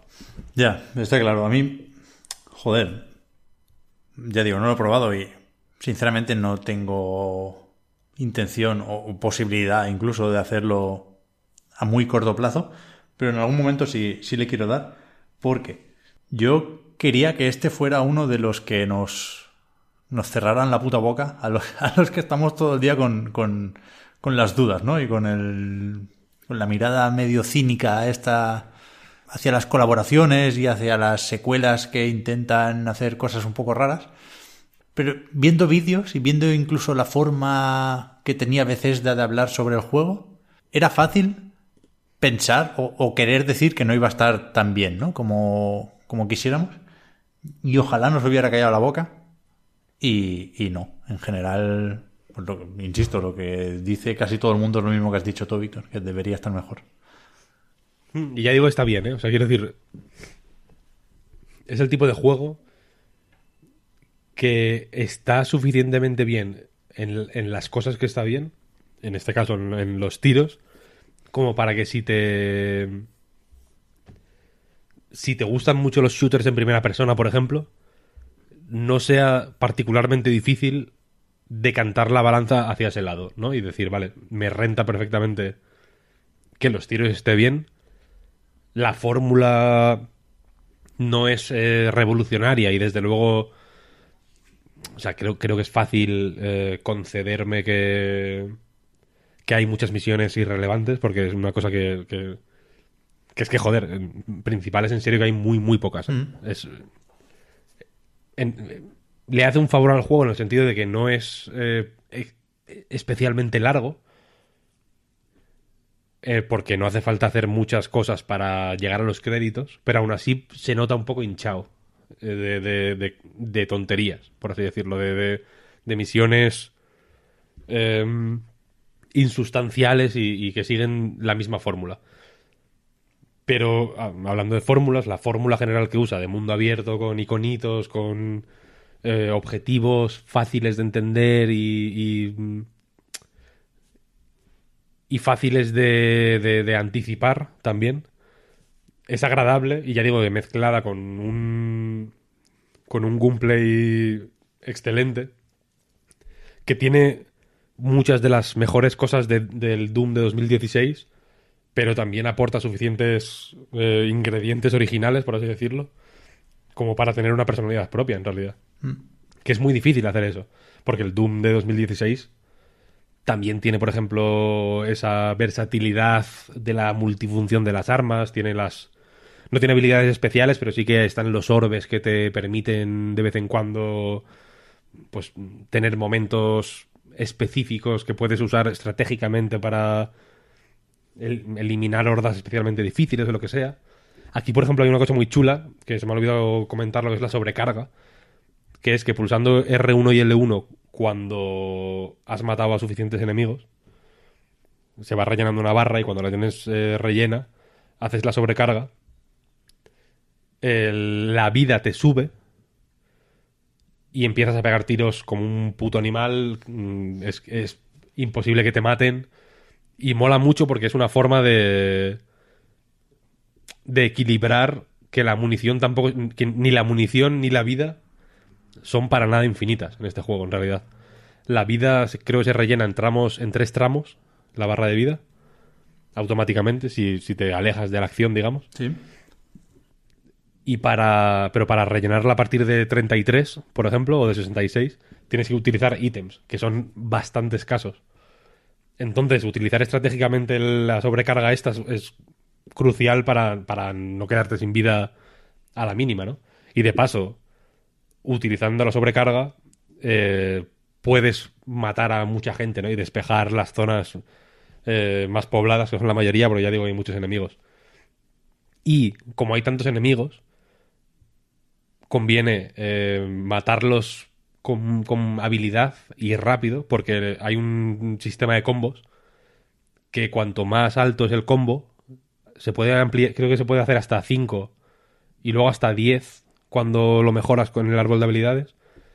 Cuanto más alto es el combo, más rápido se rellena la barra de sobrecarga. Entonces hay ahí como un mini sistema rollo este eh, rollo en el Doom de 2016, mm, ese juego que, que hacía con la munición y con la vida, ¿no? Que mm, los enemigos te daban munición si les matabas a tiros, pero si les matabas cuerpo a cuerpo te daban vida, mm, si les matabas con la sierra te daban munición y vida, etcétera, etcétera, ¿no? Hay ahí como un juego muy gamey y muy guay con, con los recursos más básicos del juego, que son la vida y la munición, que le sientan muy bien. O sea, que es un- juego que, que ya digo, está, que está bien pensado. Lo que, lo que jode es que, digamos, que no. El envoltorio o, la. El andamiaje no sea, no sea el mejor, siempre. Me ha gustado lo del combo, ¿eh? Me, ya digo, me agrada que acabemos en una nota que yo considero positiva. Porque Porque piénsalo, me- ¿no? Dash, combos. Sí, sí, sí, sí, sí, sí, me gusta, me gusta, me gusta. por Dios. Eh, pasamos a, otro jueguico, Víctor, si te parece. Sí, claro. Va, elige tú, que yo he, he dicho lo de empezar con el Rage. Escoge tú de entre los dos que quedan. Pues escojo el tuyo, porque yo tengo la, la boca seca. ¿Cuál es el mío? Ah, A Plague Tale Innocence. Ah, vale, pero que tú has dicho que también has jugado. Ah, sí, bueno, pero mm, nada, ¿eh? O sea, media hora. Vale, vale, vale. Yo sí he jugado un poco más. No, no lo he terminado todavía. De hecho, sí está un análisis en anightgames.com, una web muy buena que está en el, en el ciberespacio. Y como a tantísimos otros, al amigo Jorge Fuentes le ha gustado un montón. Yo estoy más o menos por la mitad del juego y creo que la cosa va a ir a mejor porque lleva todo el juego yendo a mejor. Y aún así ya me está gustando bastante también, ¿eh? Creo que, que es un juego más, más complejo, con más miga de lo que parece al, principio y que resulta también muy, muy, muy curioso por cómo progresa. Esto, porque igual sí necesita más presentación que, que un Rage. Es un juego de Asobo Studio, un equipo francés que había, había colaborado en, en otros juegos y había hecho algunas cosillas de adaptaciones de Pixar, por ejemplo, pero creo que esto es su, su proyecto más propio y más importante hasta el momento. Es el primer juego que hacen así en solitario, digamos. ¿no? Sí, ¿no? Creo que sí. Y es un, un juego narrativo, la historia de dos hermanos que en, en la Francia medieval se les juntan un montón de, de problemas, atacan su, su mansión, porque son de una familia de clase alta, está ahí todo el mundo con la peste y, como habréis visto en el material promocional del juego, les persiguen las ratas con cierta frecuencia. No solo a ellos, pero sí es eso lo que nos interesa, ¿no? En tanto que controlamos a Amicia, creo que es la, la muchacha. Amicia, Amicia se llama. El, el pequeñín se llama Hugo. Este Hugo además tiene algo que le provoca dolores de cabeza y que ha estado como medio recluido en su casa con, con su madre intentando hacer algunas pociones raras. De hecho, los malos buscan a Hugo al principio del juego. Y hay, hay más elementos claramente fantásticos de los que yo pensaba. Yo, creí que, que estarían un poco chetadas las ratas para convertirlas en, en mecánica jugable, ¿no? Que poder aprovechar durante todo el juego. Pero sí que hay algún, algún elemento más. Es un juego menos realista, si queréis, de lo que yo esperaba. Pero aún así es, es, es bastante serio, le da mucha importancia a la historia, se, se habla de temas importantes y desde, ya digo, la, la premisa más bajonera que os podáis imaginar, es un juego bastante triste, por decirlo de alguna forma, pero está, está muy bien parido.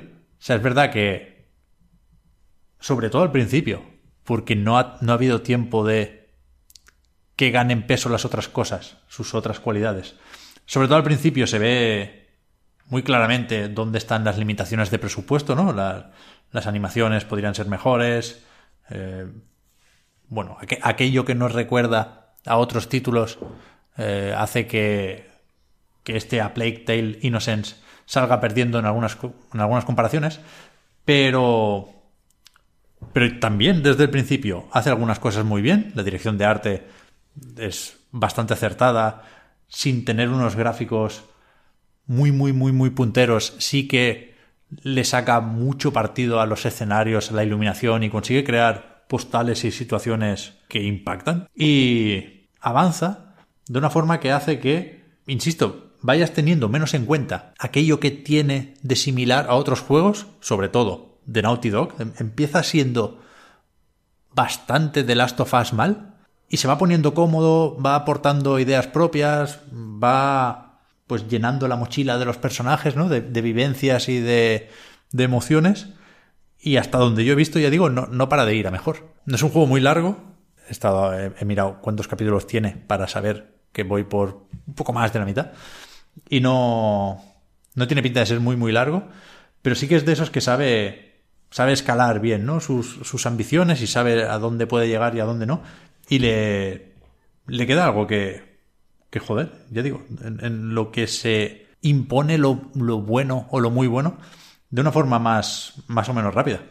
Con lo de, de Last of Us mal, no, no quería sonar faltón, ¿eh? pero sí que es para que os hagáis un poco la idea de, de qué hace con las mecánicas de sigilo. Por ejemplo, aquí Hugo es más dependiente que Eli, lo, tienes que llevar casi siempre de la mano, pero sí te, te, escondes detrás de los enemigos de una forma similar. Al principio estás muy indefensa porque la única arma que tienes es una, una onda para la, lanzar pedradas, pero hay muchos enemigos con casco a los que eso al principio no les hace nada. Y entonces empieza siendo muy de sigilo, ¿no? De, de, esconderse en la hierba alta, muy, muy típico. Tiene otras cosas muy de Naughty Dog como de ver claramente que te han puesto un animalillo ahí con un círculo para que cuando te acercas veas que lo puedes acariciar. Hay, muchas de estas micros cinemáticas bien, bien incluidas. Me, me gustan mucho, por ejemplo, que al, niño tiene cierta afición por las flores y te va hablando de ellas cuando las encuentras y te las te las pone en el pelo, crea esos momentos bonitos casi de la nada, que es algo que no debería ser muy difícil de implementar en más juegos. Y no todos lo hacen. Y este lo hace bastante, bastante bien. Y, y a partir de aquí, ya digo, sí que van, van ganando importancia las ratas, que tardan un, un ratillo en aparecer, pero entonces se abre un mundo de posibilidades en cuanto a puzzles, porque estas ratas, que son absolutamente letales, o sea, de, es lo típico que te, te, pasan por encima y luego cuando se van ya solo queda el esqueleto. Son como pirañas de las películas. Muy, muy exagerado. Pero huyen de la luz, por ejemplo, ¿no? Entonces tienes que, que ir creando focos de luz utilizando antorchas. Son, son los puzzles típicos que os podáis imaginar, que de hecho, menos, eh, menos exprimidos, porque ahí hay otras cosas, pero también vemos en los Uncharted o en, en The Last of Us, ¿no? Lo típico de separarte un momento para que otro te empuje una caja desde arriba. Todo este, todo este tipo de cosas está y, y sobre todo al principio tiene algo de Naughty Dog sin disparos, pero después no, no para de aportar no para de aportar cosillas y de, de ir adquiriendo personalidad y está está francamente bien. Creo que es una de las o sea, o acabará siendo una de las sorpresas de, de este año. Mm, Yo le tengo muchas ganas a este, la verdad. Lo tengo aquí y no he podido jugar aún. Pero. Por el Rage, de hecho. Pero le tengo, le tengo mil ganas, la verdad. por, por insistir, porque me interesa, ¿eh? Y de nuevo, no me importa explicarme más de la cuenta. Me jode tener que hablar de este sin haberlo terminado, porque no he tenido tiempo tampoco, me lo compré hace un par de días, pero todavía quiero menos que se nos quede colgado por pillarnos ya el E3, ¿sabes? Con lo cual, la semana que viene, no sé si sí, sí. podremos hablar de él, hablo hoy como sea. Y, y me jode tener más información sobre el principio del juego que sobre el final, porque es que lo de Naughty Dog no es algo que diga yo porque esté obsesionado con el Druckmann. O sea, creo que incluso hay una referencia en el juego, porque hay un, hay un perro al principio, está por ahí. Y, y en cierto momento dice la protagonista que, a- que a veces es un poco naughty. Esa sospecha, ¿eh? Quiero, quiero ver la- el, el guiñito ahí, pero, pero ya digo, al principio puede parecer, o de hecho parece, y es así, que se apoya demasiado en, en- en esas referencias y en esos tópicos, ¿no? Porque es quizá un poquito más gamey de la cuenta. Hay un primer jefe final que igual no tendría por qué ser tan jefe final. Hay crafteo, por ejemplo, hay coleccionables.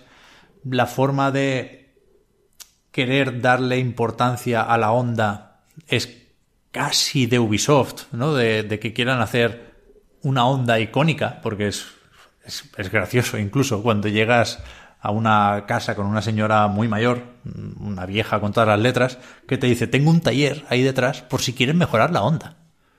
Señora, no, no, me puede decir usted eso, pero, pero hay que mejorar la onda, ¿no? Porque es lo que toca en, en los videojuegos, porque crafteamos y progresamos así. Y al principio se me jodió un poquillo, pero luego lo va matizando porque va añadiendo más, más cosas a la fórmula, ¿no? Y si, si sigue yendo para arriba el juego, como va durante su primera mitad, puede acabar, puede acabar muy arriba. Sí, sí, muy recomendable. Pues este hay que jugarlo, este hay que jugarlo. A ver si si no la semana que viene de cara al post E3 o como tú lo llamas a la travesía por el desierto. igual sí que merece la pena repasar un poco el final. Porque, me- porque sí que tiene pinta, por lo que he leído y he comentado con Jorge, por ejemplo. Sí que es un juego que de los pocos, de, de- uno de esos juegos raros que se fijan, o sea, que van hacia un final, en realidad. Sí. En el sentido de que tradicionalmente siempre se ha dicho. Ahora se dice menos, no sé si por pudor o porque realmente hay un cambio de tendencia. Pero tradicionalmente en Gama Sutra se puede leer y, en, y seguramente se ha, se ha estudiado en las universidades que, que los finales de los juegos siempre son más flojos porque a la gente no se los pasa, ¿no? Lo, lo importante tiene que estar en el principio, que es lo que la peña ve sí o sí. Y, y de hecho, bueno, de vez en cuando siempre vuelve esta, este debate eterno sobre sobre lo por qué la gente se pasa tan poco los juegos, ¿no? Cuando eh, de pronto alguien redescubre los porcentajes de logros y, y empieza a echar cuentas, ¿no? De, de cuando ha dejado la gente los juegos a medias. Eh, y este parece de esos juegos que, que sí que van hacia hacia algo, ¿no? Hacia algún sitio. Sí, sí, sí. En, en los, en los juegos AAA no siempre es así.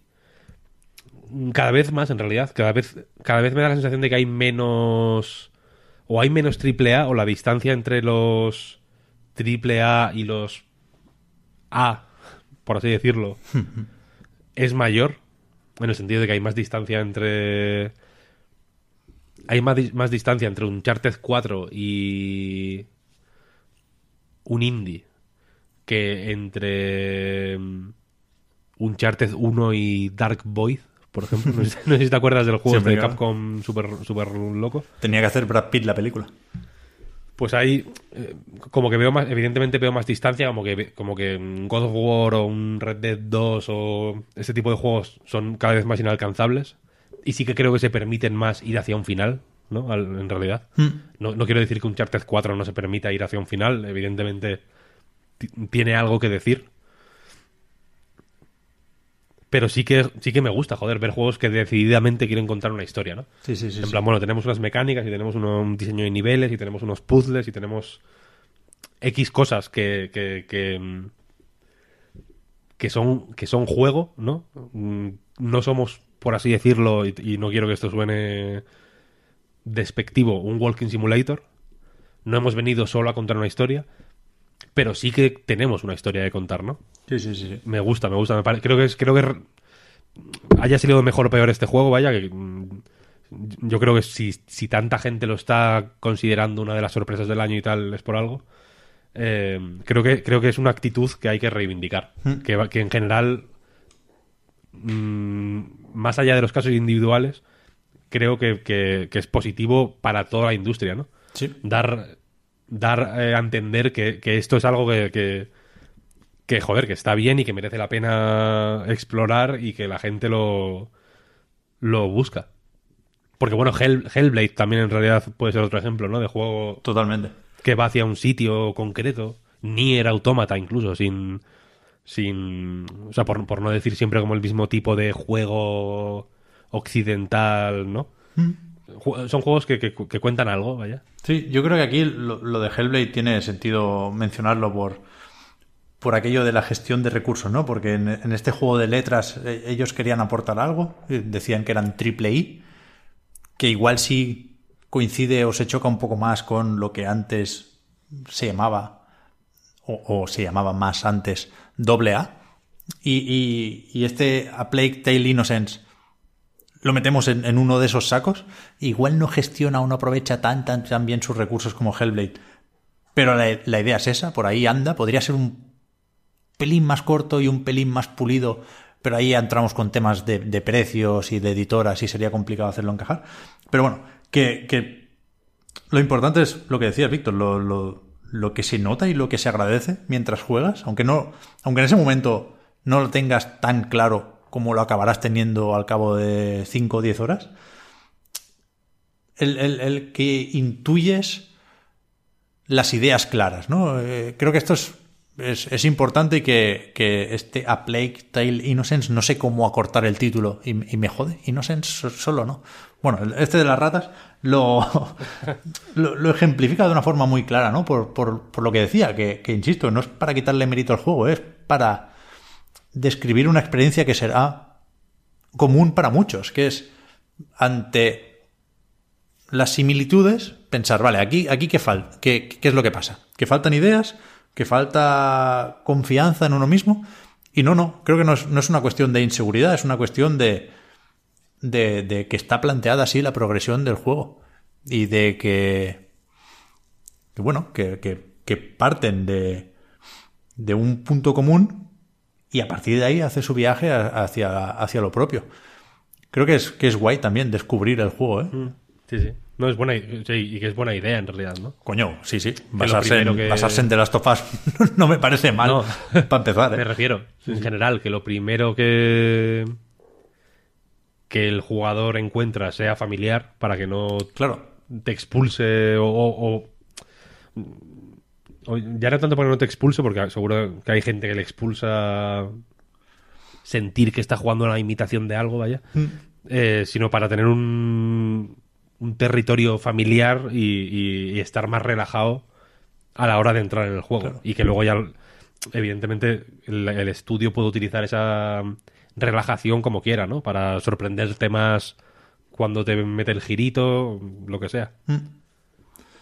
Sí, sí, está bien, está bien. Me, me va a gustar leer sobre este juego también, ¿sabes? Y escuchar lo Sí, que tiene que decir sí. la gente. Total, totalmente. Muy interesante, muy interesante. Y acabamos con Acabamos. Team Sonic Racing. Efectivamente. Esa era la sorpresa que, que alguna gente habrá tenido y otra gente no. Yo también he jugado un rato, ¿eh? Pero tú más, supongo, Víctor. Yo ponle tres horitas que ni siquiera me cundieron mucho, porque si, si miramos la progresión del modo historia, mm, me quedé por- porque quise en un, en un desafío para sacar la medalla de platino mal, y, mal, y mal, per- mal. perdí, perdí ahí un buen rato. Mal hecho, mal hecho. No, porque... Voy a ir rápido porque nos hemos marcado un, un límite de tiempo que eh, estamos a las puertas de no cumplir. Ya. Eh, pero bueno, Team Sonic Racing. Juego de cards, mm, Mascot Racer, no sé cómo lo, lo llama la gente ahora. Mascot Racer. ¿Existe Mascot esto? Racer, sí, Esto- claro. O sea, entiendo el significado, pero como etiqueta no, no lo había escuchado nunca. Es- se puede encontrar en, en- en la red de redes. ¿sabes? Me imagino. Bueno, la cosa. eh, un puto juego de, de- un arcade de carreras protagonizado por Sonic y sus amigos. Ahí está. Eh, viene de la mano de Sumo Digital, que son los que hicieron también eh, Sonic and All Stars Racing Transformed, que es un juego muy curioso porque en una época en la que los juegos de karts, los arcades de carreras de este tipo, mm, por así decirlo, con ítems, etcétera, etcétera, eh, ya parecían cosa exclusiva de Nintendo, ¿no? Y, de, y cuando digo Nintendo, digo del, del Mario Kart. Porque es, porque es un género que sale muy poco. Cuando se ha trabajado. Yo le veo como un aura de género maldito, incluso. Porque, por ejemplo, Bizarre Creations les dio por hacer el Blur, que Sí. no es un juego de mascotas, por así decirlo, pero sí que es un arcade de carreras con ítems, mm, bla, bla, bla. Es la, la, la cosa más parecida a Mario Kart que se ha hecho con coches reales, yo creo. Eh, y chaparon, como al mes siguiente.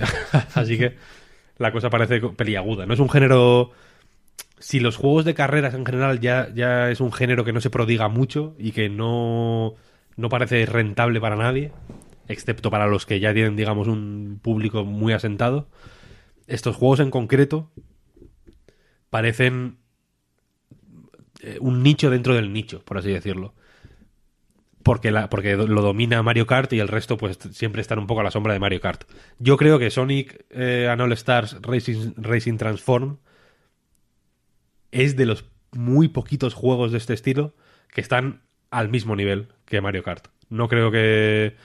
Evidentemente tiene sus peculiaridades, tiene sus cosas que pueden gustar más, que pueden gustar menos, y seguramente a uno le molará más algo de Mario Kart y a otro le molará algo más del Sonic este. En fin, pero creo que el, el nivel era altísimo. A mí es un juego que me encanta y que me parece sorprendentemente dadivoso. No sé si me explico. Porque era un juego con un montón de movidas, ¿no? En realidad salían un montón de personajes de Sega, los escenarios eran la hostia. Quizá sin muchos recursos, porque la verdad es que no tengo ni idea de cuál fue ni el presupuesto, ni cuál era el scope, por así decirlo, del proyecto. Eh, la verdad es que consiguieron un juego de, un arcade de carreras eh, con personajes de Sega súper sólido, porque Sumo Digital personalmente creo que son un estudio muy, muy fino en ese sentido. Creo que diseñan muy bien. Creo que tienen, tienen, tienen ideas muy buenas y que aparte las ejecutan muy bien. Y no sé si es porque las ideas muy buenas que no ven posible ejecutar igual de bien de lo que son sobre el papel, simplemente las descartan. No sé si me explico. Como que todo lo que hacen lo hacen muy guay, en realidad. En, en, en general, en todos sus juegos, ¿no? Incluso en los más raros como... Como Snake Snake, Pass. Pass, que, es, que es una puta gozada. Ya ves. Y es un juego rarísimo, pero rarísimo, rarísimo. Eh, entonces, eh, No, no sé si esta introducción es buena o mala para Team Sonic Racing, ¿eh? Porque no hemos hablado de esto, no, no- no sé qué piensas de él. Estoy, claro, he hecho esta introducción porque Team Sonic Racing eh, es también de Sumo Digital, es el nuevo juego de cards, comillas, comillas, de Sonic. y personalmente creo que tiene muy buenas ideas, que están bien ejecutadas, pero que no son ideas interesantes. A la larga. Porque eh, estoy un poco repitiendo lo que he escrito en el análisis, porque lo he escrito hoy y, y lo tengo como fresco en la cabeza, pero es un juego que se llama Team Sonic Racing, es decir, tiene la palabra Team antes de Sonic incluso, lo cual te hace ya pensar en el énfasis que hay en el equipo, digamos, ¿no? En la idea del equipo, en el juego en equipo, porque eh, aunque hay carreras individuales, digamos, lo que es el juego normal, ¿no? De, en este caso, 12 corredores compitiendo a su bola, una cosa un poco más Mario Kart normal. Eh, la gracia principal, lo que hace que este juego sea único, digamos, su personalidad, está en las carreras eh, por equipos, que básicamente eh, junta a los, a los personajes que estén compitiendo en ese momento en, grupos de tres, que pueden cooperar entre sí, que pueden y que deben, de hecho, en el mejor de los casos, para ganar. Entonces, creo que las mecánicas de cooperación son muy buenas.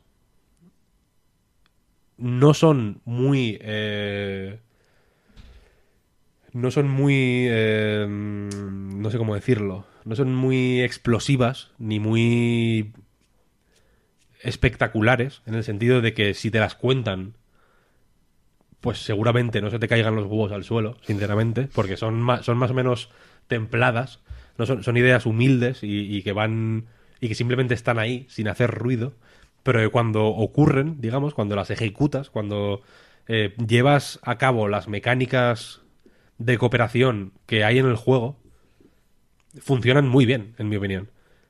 Y funcionan mejor cuanto más entiendes cómo se usan y qué tipo de usos motivan o pueden motivar.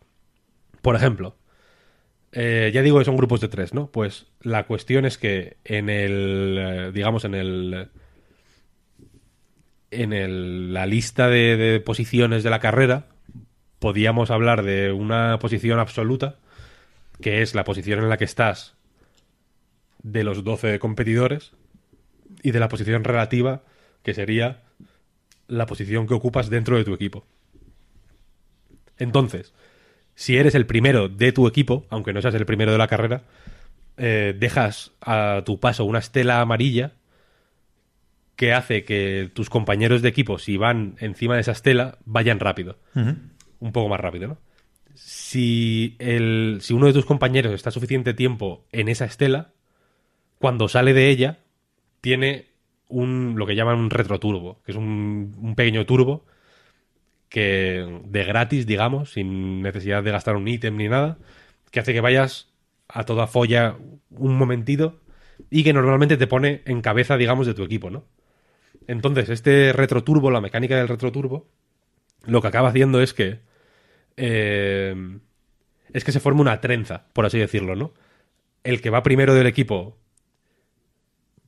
pasa a ir segundo cuando el cuando el que iba segundo le adelanta, el que iba tercero probablemente haga otro retroturbo y se ponga segundo y así, ¿no? Digamos, eh, se hace como un baile de ir cambiando de posición, aprovechando siempre la estela del siguiente en, en un mundo ideal para formar eso, pues como una especie de trenza que haga que al final vayáis todos más rápido todo el rato superando en velocidad eh, total al final al, resto de competidores, ¿no?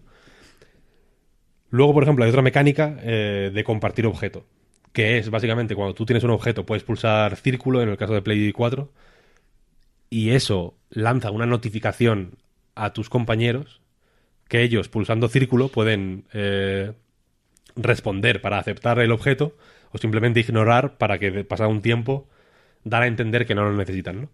Esto va guay eh, para aprovechar los objetos que de otra forma, cuando por ejemplo vas primero, pues igual hay mm, un, algún- cuando vas primero del todo, digamos, hay muchos objetos, eso ocurre en el Mario Kart y en todos estos juegos de carreras con ítems, que simplemente no necesitas para nada, ¿no?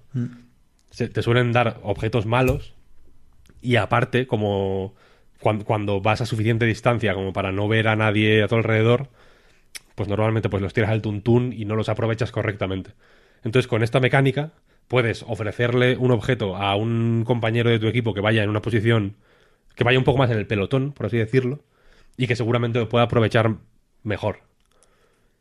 Entonces me parece guay. Y creo, y creo que está bien, creo que está bien ejecutado. Creo que el, el- el- el tiempo que tarda la notificación, por ejemplo, en desaparecer es suficientemente corto para que no sea un coñazo tener ahí el mm, Tails te ofrece un objeto, pero suficientemente largo como para que te dé tiempo a verlo y a aceptarlo y, que no sea como un agobio.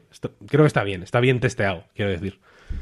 Eh, y luego, por ejemplo, hay otra mecánica que cuando un objeto, cuando alguien, por ejemplo, te mete un cohetazo y, te frena, por así decirlo, si un compañero tuyo pasa a tu lado, sin chocarse contigo, porque si se choca también pasa, pero es un poco más eh, lío.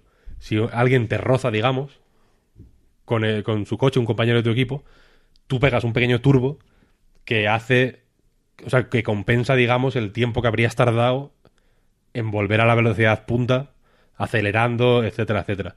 Que con los personajes más ligeros igual molesta menos, aunque sigue molestando, pero con los personajes en plan Knuckles, que tienen muy, muy poca aceleración, pero mucha velocidad punta, eh, pues está, está guay, ¿no? Poder recuperar la velocidad punta rápido gracias a, a que un compañero te ha visto y ha y quizá se ha desviado un poco del de su trayectoria, digamos, para ayudarte. Que es algo que yo creo que el juego motiva activamente, no lo digo como no, no- lo digo de, de forma fantasiosa, en plan esto molaría que fuera así, sino que el juego en realidad tiene los, los, eh, los circuitos tienen muchos espacios abiertos que yo creo que motivan este tipo de cosas, ¿no? En- el decir, joder, estoy en tal sitio, en la, en la pantalla del casino, por ejemplo, hay una zona que es como un pinball, que el suelo es como transparente, que se abre un montón. Pues en plan, estoy en el en el carril izquierdo del todo y me acaban de dar un, con un cohete, ¿no? Pues alguien que va atrás igual, pues se desvía, aunque él fuera a ir por el del medio o por el de la derecha, pues se desvía para la izquierda, pasa a tu lado y recuperas la velocidad. Son, mecánicas que, que- que funcionan guay para el juego en equipo. Están, están bien pensadas, ya digo que están que no son espectaculares, en el sentido de que no pavonean, no son unas mecánicas que, que, que sean eh, chulescas, digamos. El juego, desde luego, no las utiliza como reclamo en ningún momento, pero que en general funcionan muy guay. Son, son buenas mecánicas. Al final, eh, utilizar este tipo de mecánicas, aparte, tiene la recompensa total, ya digamos, de que a medida que las vas usando, se va rellenando una barra que te da un megaturbo de la hostia, que se activa con triángulo y que, aparte de ir súper, súper rápido, eh, si te chocas contra enemigos, les. les. eh, le- les atacas, digamos, ¿no? Es como la, la- como la estrella del Mario Kart, por así decirlo. Y también puedes ir por espacio, por hierba sin bajar la velocidad, etcétera, etcétera. Está guay. Creo que es una. Creo que tiene una serie de movidas que están muy bien pensadas en realidad. Y que, y que me.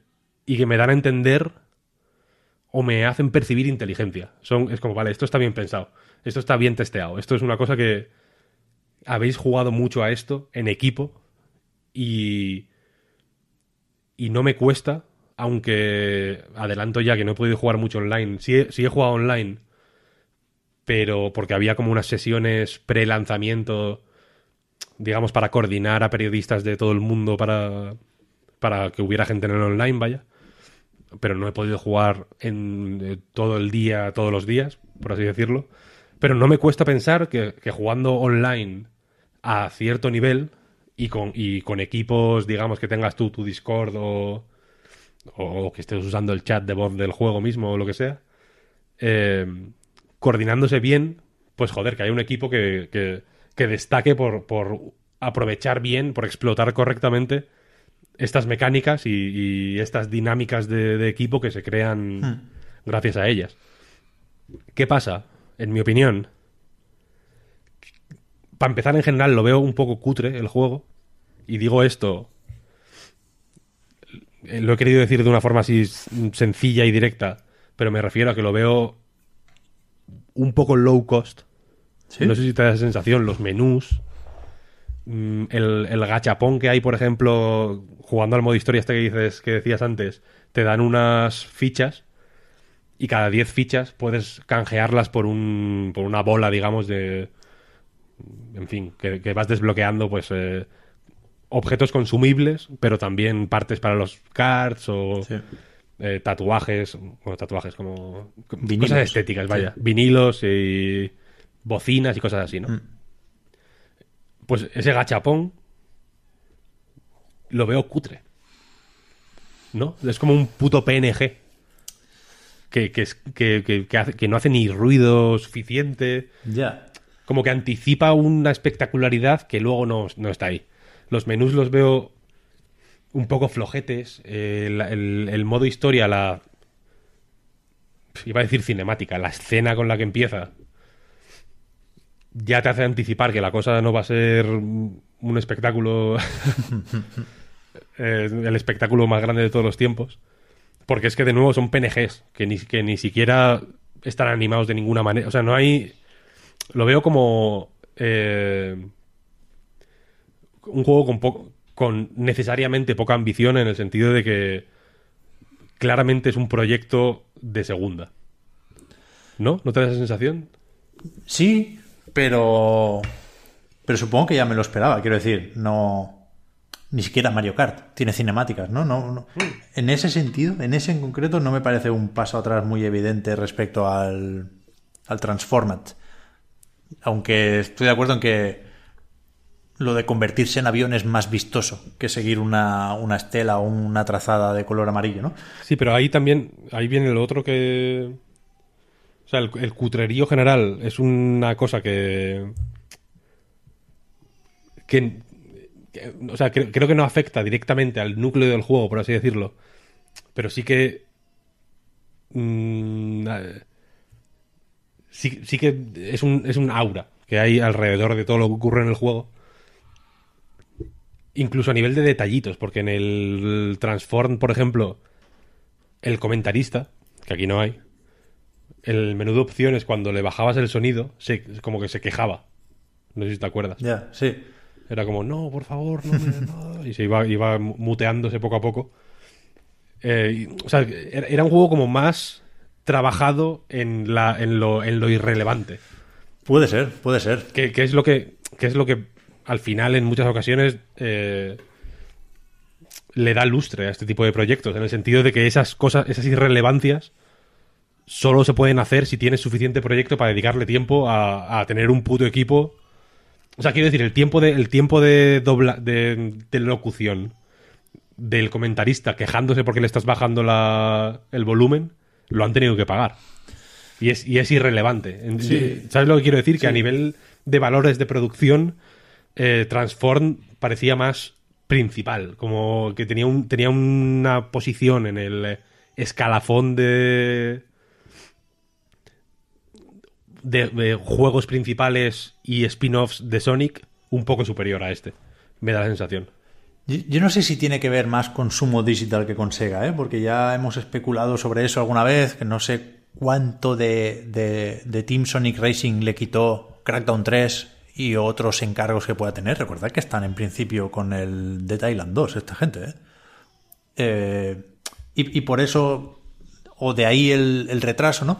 Pero yo creo que para muchas de esas cosas hay justificación. Es decir, no hay narrador porque hablan más los personajes eh, mientras corren, al pasarse objetos y demás. Se, se escucha más a Sonic y a Knuckles y compañía, ¿no? Pero sí que. sí Pero que dicen po- muy pocas frases. Y son siempre las mismas. Ya. Cuando. Ojalá cuando tuviera un cortacésped, ¿no? Esa me gusta. Cuando, cuando Claro. sales de la pista. Claro. O cuando le metes un pepinazo a Shadow, por ejemplo, siendo Sonic, siempre dice: Te arrepentirás de esto, Sonic. O sea, la frase siempre es la misma, quiero decir. Y, y- y la escuchas la primera vez y dices, ah, qué guay, ¿no? Eh, Mola. Pero cuando la escuchas una y otra y otra y otra y otra vez, o cuando le das un pepinazo a Amy, te dice, no me esperaba esto de ti, Sonic. Sí, sí, es verdad. O sea, es que me acuerdo de las frases, que son frases irrelevantes, que ocurren en medio de la carrera, y que, y que el- para lo único que sirven es para darle un poco de, de- de color al asunto, porque, cuando, porque jugando online no aparecen, por ejemplo. Eh, me acuerdo de ellas porque es que las repiten todo el puto rato, Ya. las mismas. Ya, a mí no, me- no me no me afecta o no me molesta tanto, ya digo, eh, habiendo jugado menos, lo del low cost, porque los menús los veo más o menos segueros, o sea, son como me los imaginaba, pero sí que relacionado con los detalles y con la presentación, a mí me, me, me cuesta no ir al tema este de recurrente en, en todas las reuniones de mascotas o de personajes ilustres, que es lo de lo de la fiesta, lo de la celebración, lo del homenaje, ¿no? Se habla si Smash es lo, lo, lo máximo posible, ¿dónde quedan los demás, no? Y en, en, en los otros juegos de carreras de Sonic, el hecho de tener a Alex Kidd, que hacía mucho que no lo veíamos, o a personajes de Jet Set Radio, o a Ryo Hazuki con la puta grúa, eso suple ciertas cosas, ¿no? Me, me da igual que no haya detalles, porque a mí me parecen un detalle estos personajes, ¿no? Porque tengo una conexión y porque es un guiño y es, y es y una ese fiesta. juego era una, era una fiesta, realmente, Ah. ese juego. Se, no- se notaba como una fiesta, era un juego que te ponía de muy buen humor siempre. Sí. Y aquí esto- el, amigo, ¿no? Que es el- la puta representación de, de la fiesta, literalmente. Es- Sí, sí. Con samba de amigo, con las maracas. Aquí no hay maracas. Claro, esto se nota. Creo que hay una maraca en... Hay una bocina, que es una maraca, me parece. Pero no hay, no hay maracas gigantes en el escenario. No hay, mara- no hay maracas, no hay maracas. no hay Y, y el- y eso, el hecho de que solo sea de Sonic, a mí me parece una mala idea. No porque no se puedan sacar 16 personajes más o menos carismáticos de la franquicia Sonic. Sí se puede, los que están no me parecen mal. Pero. Pero es que aportaban mucho los demás. A nivel de, de eso, de homenaje, de fiesta, a nivel de variedad, de pistas. Yo creo que por la falta de diversidad temática parecen más similares entre ellas las pistas de lo, de lo que realmente son. Y eso, eso me parece una mala decisión. O sea, lo de. Sí, sí. Eh, Ahí sí que veo indiscutible el paso atrás respecto a Transform. Lo otro, pues a mí me gusta un poco menos lo de las dinámicas de equipo que lo de transformar el coche en avión o en lancha, porque creo que es algo que, que funciona bien, como decías, Víctor, pero que no funciona siempre. Es decir, si yo tengo coches que se transforman en aviones, eso me da unas ventajas en cuanto al diseño de los circuitos, por ejemplo, que, que, es- que están siempre ahí, que son para todos. Lo de hacer dinámicas de equipo, es verdad que cuando funciona gusta mucho y lo de aprovechar la trazada para hacer el retroturbo mola, ¿eh? Pero a veces te hacen la puñeta. Porque Sí, sí, Y con la IA muchísimo. a veces el Knuckles se queda rezagado y tú ahí no puedes hacer nada. Y claro, su- se suman los puntos en, un, en una carrera individual. Quedar primero importa mucho más que cualquier otra cosa. Pero cuando estás en un gran premio, coño, ahí se van sumando, o restando, o dejando de ganar puntos. Y a veces se puede dar esa situación de que pierdas por culpa de la puta IA. y no hemos venido de a esto. en las carreras de supervivencia, no sé si Totalmente. has hecho alguna. Sí, sí, en el like y dislike le saco tarjeta de esto. Que hay un Las objetivo secundario, una llave que es no pierdas a ningún Claro. compañero. Y, Y, siempre Knuckles palma el el siempre se primero. muere. Puto Knuckles, tío. Es ¿pero qué cojones haces, puto. Knuckles? Yo dándole objetos todo el rato. Venga, Knuckles. Co- Coño, que lo sacamos. que entre los dos lo sacamos. Sí, Siempre igual. se muere, tío. Y entonces eso, el hecho de que a partir de un núcleo, que es genial, que ni siquiera lo hemos dicho, que esto tiene el derrape de Outrun 2 con turbo. No sé. Ya está, ya has ganado. No se puede empezar mejor que eso. Me flipa el derrape de este juego como me flipaba en los anteriores Sonic Racing, ¿no? En, en- menos, en- debo decir, ¿eh? en entregas anteriores. Gusta mucho jugar porque a pesar de todo lo que estemos diciendo, el 90% del juego es derrapar. Entonces, si el derrape sí, está bien sí. hecho, tenemos mucho ganado. Y lo está. Y el Pero- juego mismo se, cosas- oh. se anima, o sea, quiero decir, el juego te anima a derrapar todo el rato, digamos, enseñándote a derrapar constantemente, porque en las pruebas de más de habilidad, en plan las de conseguir ringus o, Mm. o las de o las del slalom, digamos, de pasar ahí por lo- al lado de los postes, Sí. no vale con, o sea, no basta con pasar por, por al lado del poste o con coger los ringus, sino que tienes que hacerlo derrapando, Sí. que eso está muy guay. Sí, sí, sí, sí. Y es un derrape para, para quien no lo conozca que, que es muy generoso, decía yo antes, porque puedes... O sea, no hace falta dejar de derrapar en ningún momento. Puedes cambiar de dirección mientras derrapa y mientras sigues cargando el turbo. Puedes pegar volantazos para que el 100% de las curvas e incluso las rectas un poco anchas te las puedes hacer derrapando, porque no pierdes velocidad. El derrape ante la duda, derrape. Y eso mola. Pero a partir de aquí, las cosas que hace distinto, a mí no me parece que las haga mejor. Tampoco las hace mucho peor, ¿eh? Quiero decir, los problemillas de, de este juego no creo que sean tanto fallos como cosas que no hace especialmente bien. Y por eso, en general, me gusta un poco menos que Transform, pero aún así, por lo del derrape y por, por, por, por el tono y por la estética, creo que gustará a, a casi todo el mundo a quien le gustará el Transform, ¿no? Pero sí que, que hay varias cosillas que van sumando, van sumando. A Lo ver, de que no, el- no- no esté Jet Set Radio, lo de que tal. Y creo que mucha gente lo va a poner por detrás de Transform, por eso. Oh, yo creo que es, que es evidente, vaya, que está por detrás. El derrape, de hecho, entiendo por dónde vas y, y- y no me disgusta.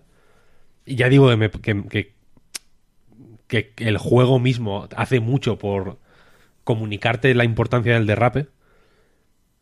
Pero lo veo un poco mm, a medio camino. En el sentido de que entiendo que tiene que ser un poco más deslizamiento y tener un poco menos de peso que el de Mario Kart, por ejemplo, ¿no? Que se hace con el salto tal. Tiene como el de Mario Kart es como ¡pum! ¿no? Como un caer y derrapar que tiene como un eh, un golpe ahí tiene un peso muy característico y este entiendo que tiene que ser efectivamente como el de Autorun un poco más irreal del Ferrari girándose a lo loco pero lo veo demasiado poco exagerado y un poco más flotante, no sé si me explico. Sí. Como que me da la sensación siempre de que los coches están a 3 milímetros del suelo, que en ningún momento están tocando. Me falla... Esto en los Mario Kart pasaba mucho antes, en el, en el Mario Kart eh, 8 exageraron de una forma acojonante las marcas que dejan los coches en, el- en la carretera y yo ya no puedo volver atrás. Ahora veo el Mario Kart 64 y me parece una puta broma de mal gusto. Pero aquí eh, no, no noto como que están eh, sobrevolando el, el-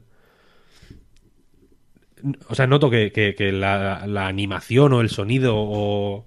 En fin, todas las señales, digamos, me quieren hacer pensar que realmente hay un derrape, o sea, que hay dos superficies eh, friccionando. Eh, Pero me da la sensación de que no. Ya. A, a mí me gusta porque es el, el de Outrun, básicamente, ¿no? Y, y compro este tipo de derrape 0% realista. No, ya no ni un 5, ni un 3, Sí, un no, 0. no, no, a mí, a mí me encanta, sí, sí, desde luego, desde luego. Pero, pero es verdad que puede ser raro porque es que es, lo usas todo el rato y para todo. Todo el rato Yo jugando a este juego he pensado mucho en el Sega Rally incluso. Mm. Creo que o sea, es un tipo de juego de carreras que Sega tradicionalmente ha hecho muy bien, vaya, y que, y que, y que, y que se ha imitado poco y mal, ¿sabes? Sí, sí. Entonces, do- dos cosillas que tengo yo aquí apuntadas, porque ahora sí que nos hemos pasado del objetivo de tiempo muchísimo, Víctor, pero no quería dejar de, de comentar, casi por un- una cuestión de credenciales, ¿eh? para que se note que, que sigo siendo ceguero. Eh, lo primero y, y menos importante es que creo que hay que hacer algo con los ítems. Son muy... Aparte de que son... Hiper, hiper genéricos y, y Sí, son- imposible saber qué hacen, tío. son wisps que sustituyen a los ítems del, del Mario Kart y no... Eh, podrían ser otros, pero si son los mismos, como mínimo que guste igual usarlos, y no es el caso, no importan muy poquito los ítems en este juego, creo yo. No, no porque no te los encuentres o no los uses, ¿eh? sino porque no les das tu importancia como jugador. El derrape está siempre mil veces por encima de los ítems. Y después, sobre esto de la fiesta, joder, mira, de todo lo que hemos dicho, lo que más envidio de Mario 8 es la banda sonora. Porque es lo que, lo que ayuda, y dijimos en, en su momento, ¿no? A, a definir el ánimo del juego. Y aquí la banda sonora está bien, porque son versiones de temas clásicos de, de juegos de Sonic. De hecho, igual, con la banda sonora es con lo que más se rinden homenajes a Sonics más clásicos, ¿no? No hay, no hay, no hay una pista de Green Hill. O sea, estamos en, en Sonic Heroes y en, en posteriores, pero sí hay, por ejemplo, música de Sonic CD. Y. Pero pero creo que está poco versionada. Es decir, que no. que no es propia la banda sonora de, de este Team Sonic Racing, ¿no? Así como el Mario Kart le daba ese toque jazz que era el común denominador, aquí no, no se lo veo y, y me ayuda poco a, a meterme en esa fiesta o en ese ánimo concreto de, de Sonic. Y sobre eso teníamos ciertas ganas de ver qué hacían con la R del logo de Racing, porque era la R del Sonic R, ¿no? Y el, primer teaser del juego invitaba a eso, a acordarse de Sonic R. Y me cago en la leche. Yo cuando más me he acordado es cuando suena Can You Feel the Sunshine, que es un temazo de Sonic R, ultra mítico, All the Fields, mientras abres bolitas de, de loot, los, los gacha estos. Suena ahí la canción esa. Y vas abriendo muchísimas bolitas porque te acumulas rápido eh, un montón de fichas para cambiarlas por las bolitas. Y vas escuchando el Can You Feel the Sunshine y dices, pues que yo no quiero estar abriendo bolitas. Yo, yo quiero correr en remakes de pistas del Sonic R. Y a Sega le falta eso, joder. O jugar al Sonic R, que es un juegazo. Hombre, por supuesto. Y a Sega le falta eso, el recrearse en el homenaje. Que, que, por supuesto, todo el juego es un homenaje, ¿eh? pero no se recrea en ello. No, no puede ser que no haya un personaje. Si, si te cargas a Alex Kidd y a todo el resto de personajes segueros, mínimo ponme al Sonic clásico. ¿No? Con un coche de Sonic Drift, con algo ahí. Ese guiño, algo anterior a Sonic Heroes. Es que no puede ser que no, que no haya eso en este juego. Tú tienes... de- sí, sí, sí. De hecho, los, eh, yo me esperaba mucho más eh, fantasía, por así decirlo, en, a, a nivel vehículos. Y al menos en mi caso, con Sonic desbloqueé todo. En, es que no sé si se desbloquea en función de qué personajes vas usando y tal. Pero lo de Sonic lo desbloqueé todo eh, de- a la primera. He hablado lo mismo con, con Paula Víctor al grabar el vídeo de Eurogamer. Yo en 0, tenía todas las El versiones coche de doradas oro, tío, del no puto sé. coche de Sonic y el Vector lo tenía con el, con el coche de fábrica. Claro, claro, claro. Sí, sí, sí. Pues debe ser. O sea, debe ser eso, porque. Yo ya te digo, me esperaba que, que se jugara mucho más con eso. Y de pronto me vi que ya tenía el coche pepino dorado. Y, curiosamente, en, en el online, por ejemplo, siempre que he jugado con otra gente, soy yo el único tonto que va con el coche dorado, en realidad. es el Snoop Dogg de, de Sonic, de Team Sonic Racing. Pero, pero, joder, sí. Pues igual sí que se desbloquean en función de cuáles uses, no sé. Aleatorio no es. O sea, a mí ya a- de, de un tiempo a esta parte, porque la verdad es que juego con Sonic un montón, se me van desbloqueando movidas de- de- para otros personajes, poco a poco, y de forma que sí parece aleatoria. Pero lo de Sonic fue instantáneo. Sí, sí, yo igual, yo igual.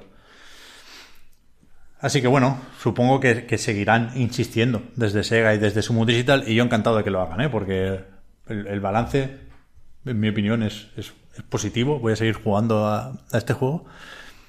Ya veremos cuando acabe la historia qué es lo que me anima, si el online o, o qué, porque ya progresión no hay. Es, es no sé si aleatoria, pero desde luego con, con monedas, con cajas de luz. No, no puedes el- pagar, pero sí con fichas. hay un- se- merece la pena decirlo, vaya, para- ni que sea para que no, no nos digan que no lo hemos dicho. Aparte del modo historia, hay el modo partida local, creo que se llama, Hmm. que es eh, pues para jugar carreras normales, ¿no? En copas o en contrarrelojes o simplemente carreras normales en el circuito que más te gusta, vaya. Y ahí en las copas sí que hay, sí que hay, digamos, progresión, por así decirlo. En el sentido de que puedes conseguir las como las medallas, ¿sabes? Pero tú no puedes ir a por una pieza del coche en concreto, ¿no? En, en Ah, un no, no, momento no, te dicen, eso no, eso no, eso no, derrapa eso no. tantos kilómetros con este personaje. Claro, eso es lo que me falta. No, no, vale, vale. Pensé que decías como pues joder, como las copas del como los Grand Prix del Mario Kart, Ya, ¿sabes? ya, de conseguir sí, sí, sí, estas eso sí que se puede hacer. Sí, sí, sí, sí. Pero bueno, ya digo, que, que bien, pero me falta. Me falta rematar esto. Es que está mucho más cerca, como decías, Víctor, de, de Mario Kart de lo que podría parecer. Y falta ese, ese punto. Es que va, va a ser más celebración el Crash Team Racing que este. Y me jode. Ya. No te creas que no he pensado yo en el Crash Team Racing, ¿eh? Hombre, es que Jugando va, a este. va a ser un melocotonazo, ¿eh? Me jode. Pues no lo sé, no lo sé. Porque Yo creo quiero decir, quiero decir, yo no, lo, yo no lo recuerdo tanto como otra gente. El, el Crash Team Racing. En- y tampoco sé. O sea, quiero decir, el Crash Team Racing es un juego de Play 1. Ujú. Y los juegos de Play 1, aunque los repliques de una forma muy directa, como ocurre en el caso de- del remake de Crash Bandicoot, vaya, tienen, tienen otro tacto, no sé cómo decirlo. Funcionan de otra manera. ¿sabes? El derrape es distinto.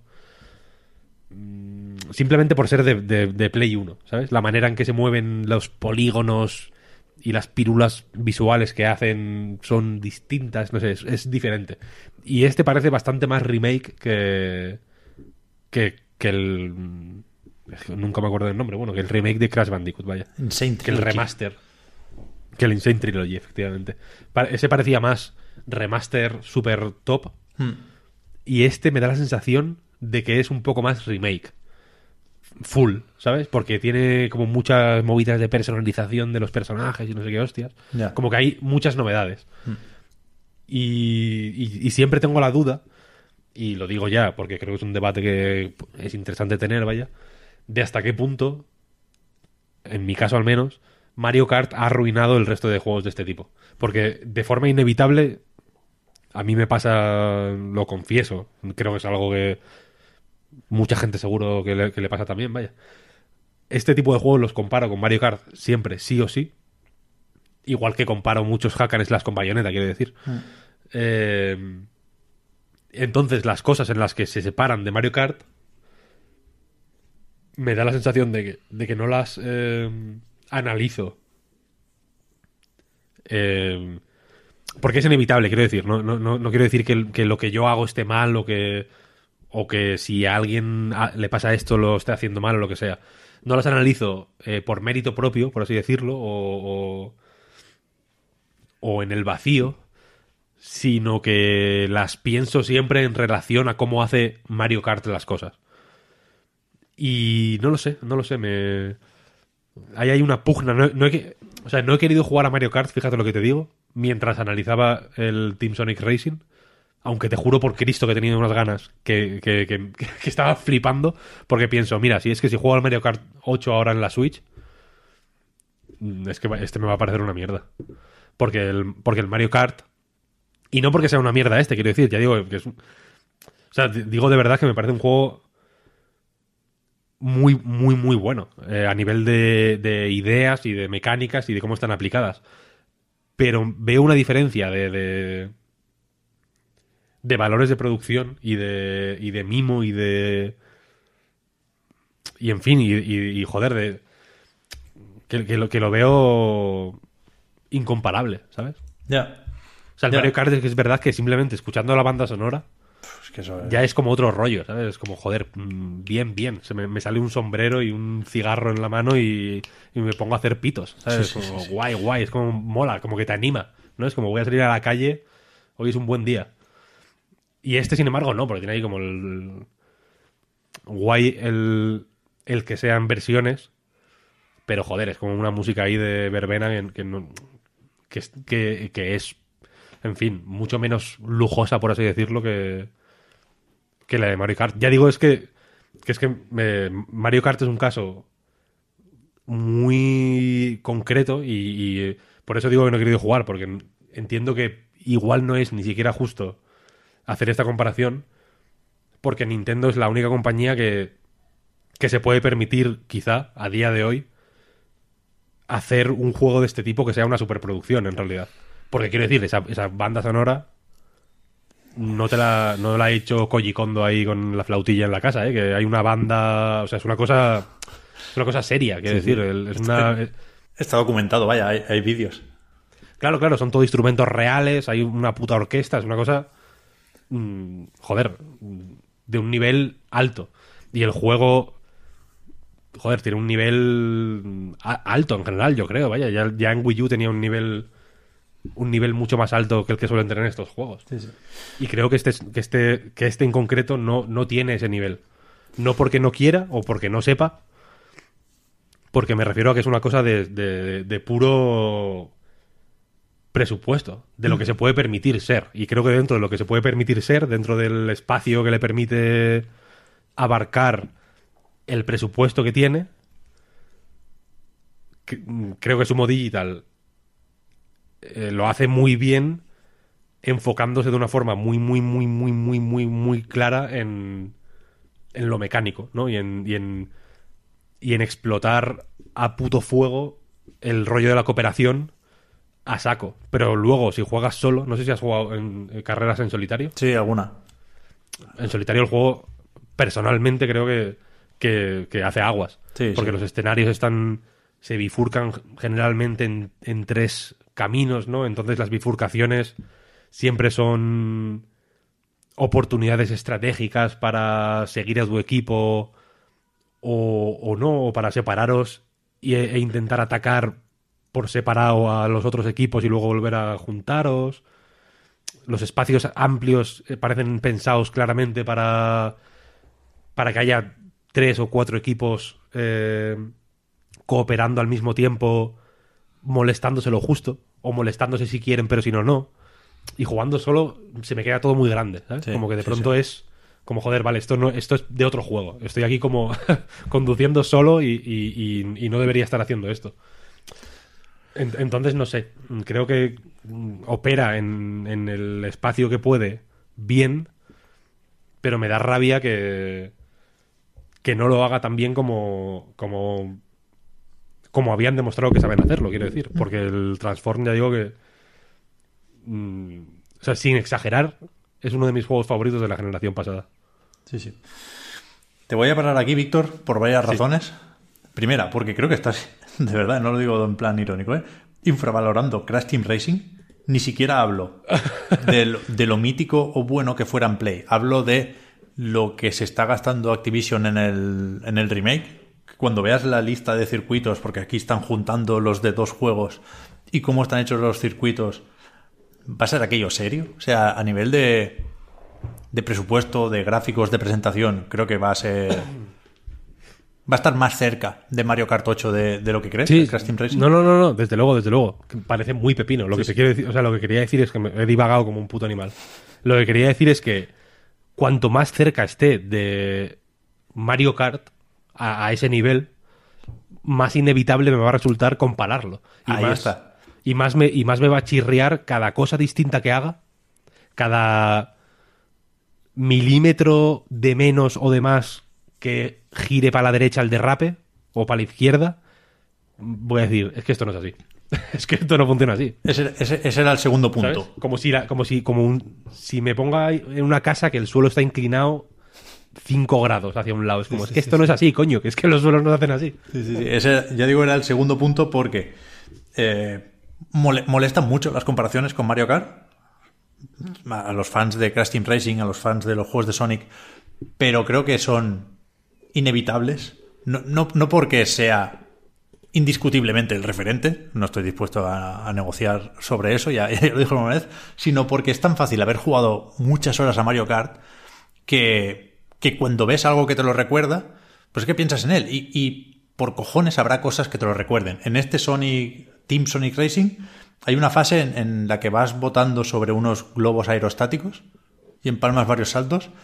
Y es como la, la pantalla, no, sé cómo es, la- lo de la, la planta esta que sube por el cielo, Víctor, de Mario 8. ¿sabes? sí, sí. Que rebotas en unas nubes o en unas flores, no recuerdo porque es muy similar. Quiero decir, el ritmo, el tipo de salto, el, el bote, te lo recuerda por narices. Cuando salen unos gusanos mecánicos en, la fa- en el circuito del desierto, te acuerdas de, de los topos del Mario Kart. Es que no, no puedes no hacerlo. Entonces es normal, coño, no, no, es, no es que queramos hacer de menos al Sonic o al Crash, es que pues la referencia está ahí y es imposible no, no pensar en ello porque, insisto, es muy difícil no haber jugado muchas horas al puto Mario Kart. Y lo tercero, porque vamos muy mal de tiempo y hay que, y hay que despedirse. Hay que ir cerrando, sí. Recordad que el podcast Reload, igual que anightgames.com, son proyectos que se mantienen gracias a vuestras generosas aportaciones en patreon.com barra Reload que a los patrons os damos las gracias aquí de viva voz diciendo gracias, pero también con un poquito más de podcast, que es la prórroga. Y al resto, pues os agradecemos también que nos ayudéis a mejorar y que nos sigáis en A Night, en el podcast Reload, también en Twitch ¿eh? o en YouTube, que han, han vuelto sí, sí. los, los directos con fuerza de la mano de Víctor. Así que, que gracias también a él por, por esas sesiones de juego nocturno con la webcam. Y nos vemos la semana que viene con lo que yo creo que ya empezará a ser un pre-3. De pleno derecho. Ahí está. Pues nos vemos la semana que viene, Víctor. Nos vemos, nos vemos. Chao, chao. Hasta luego.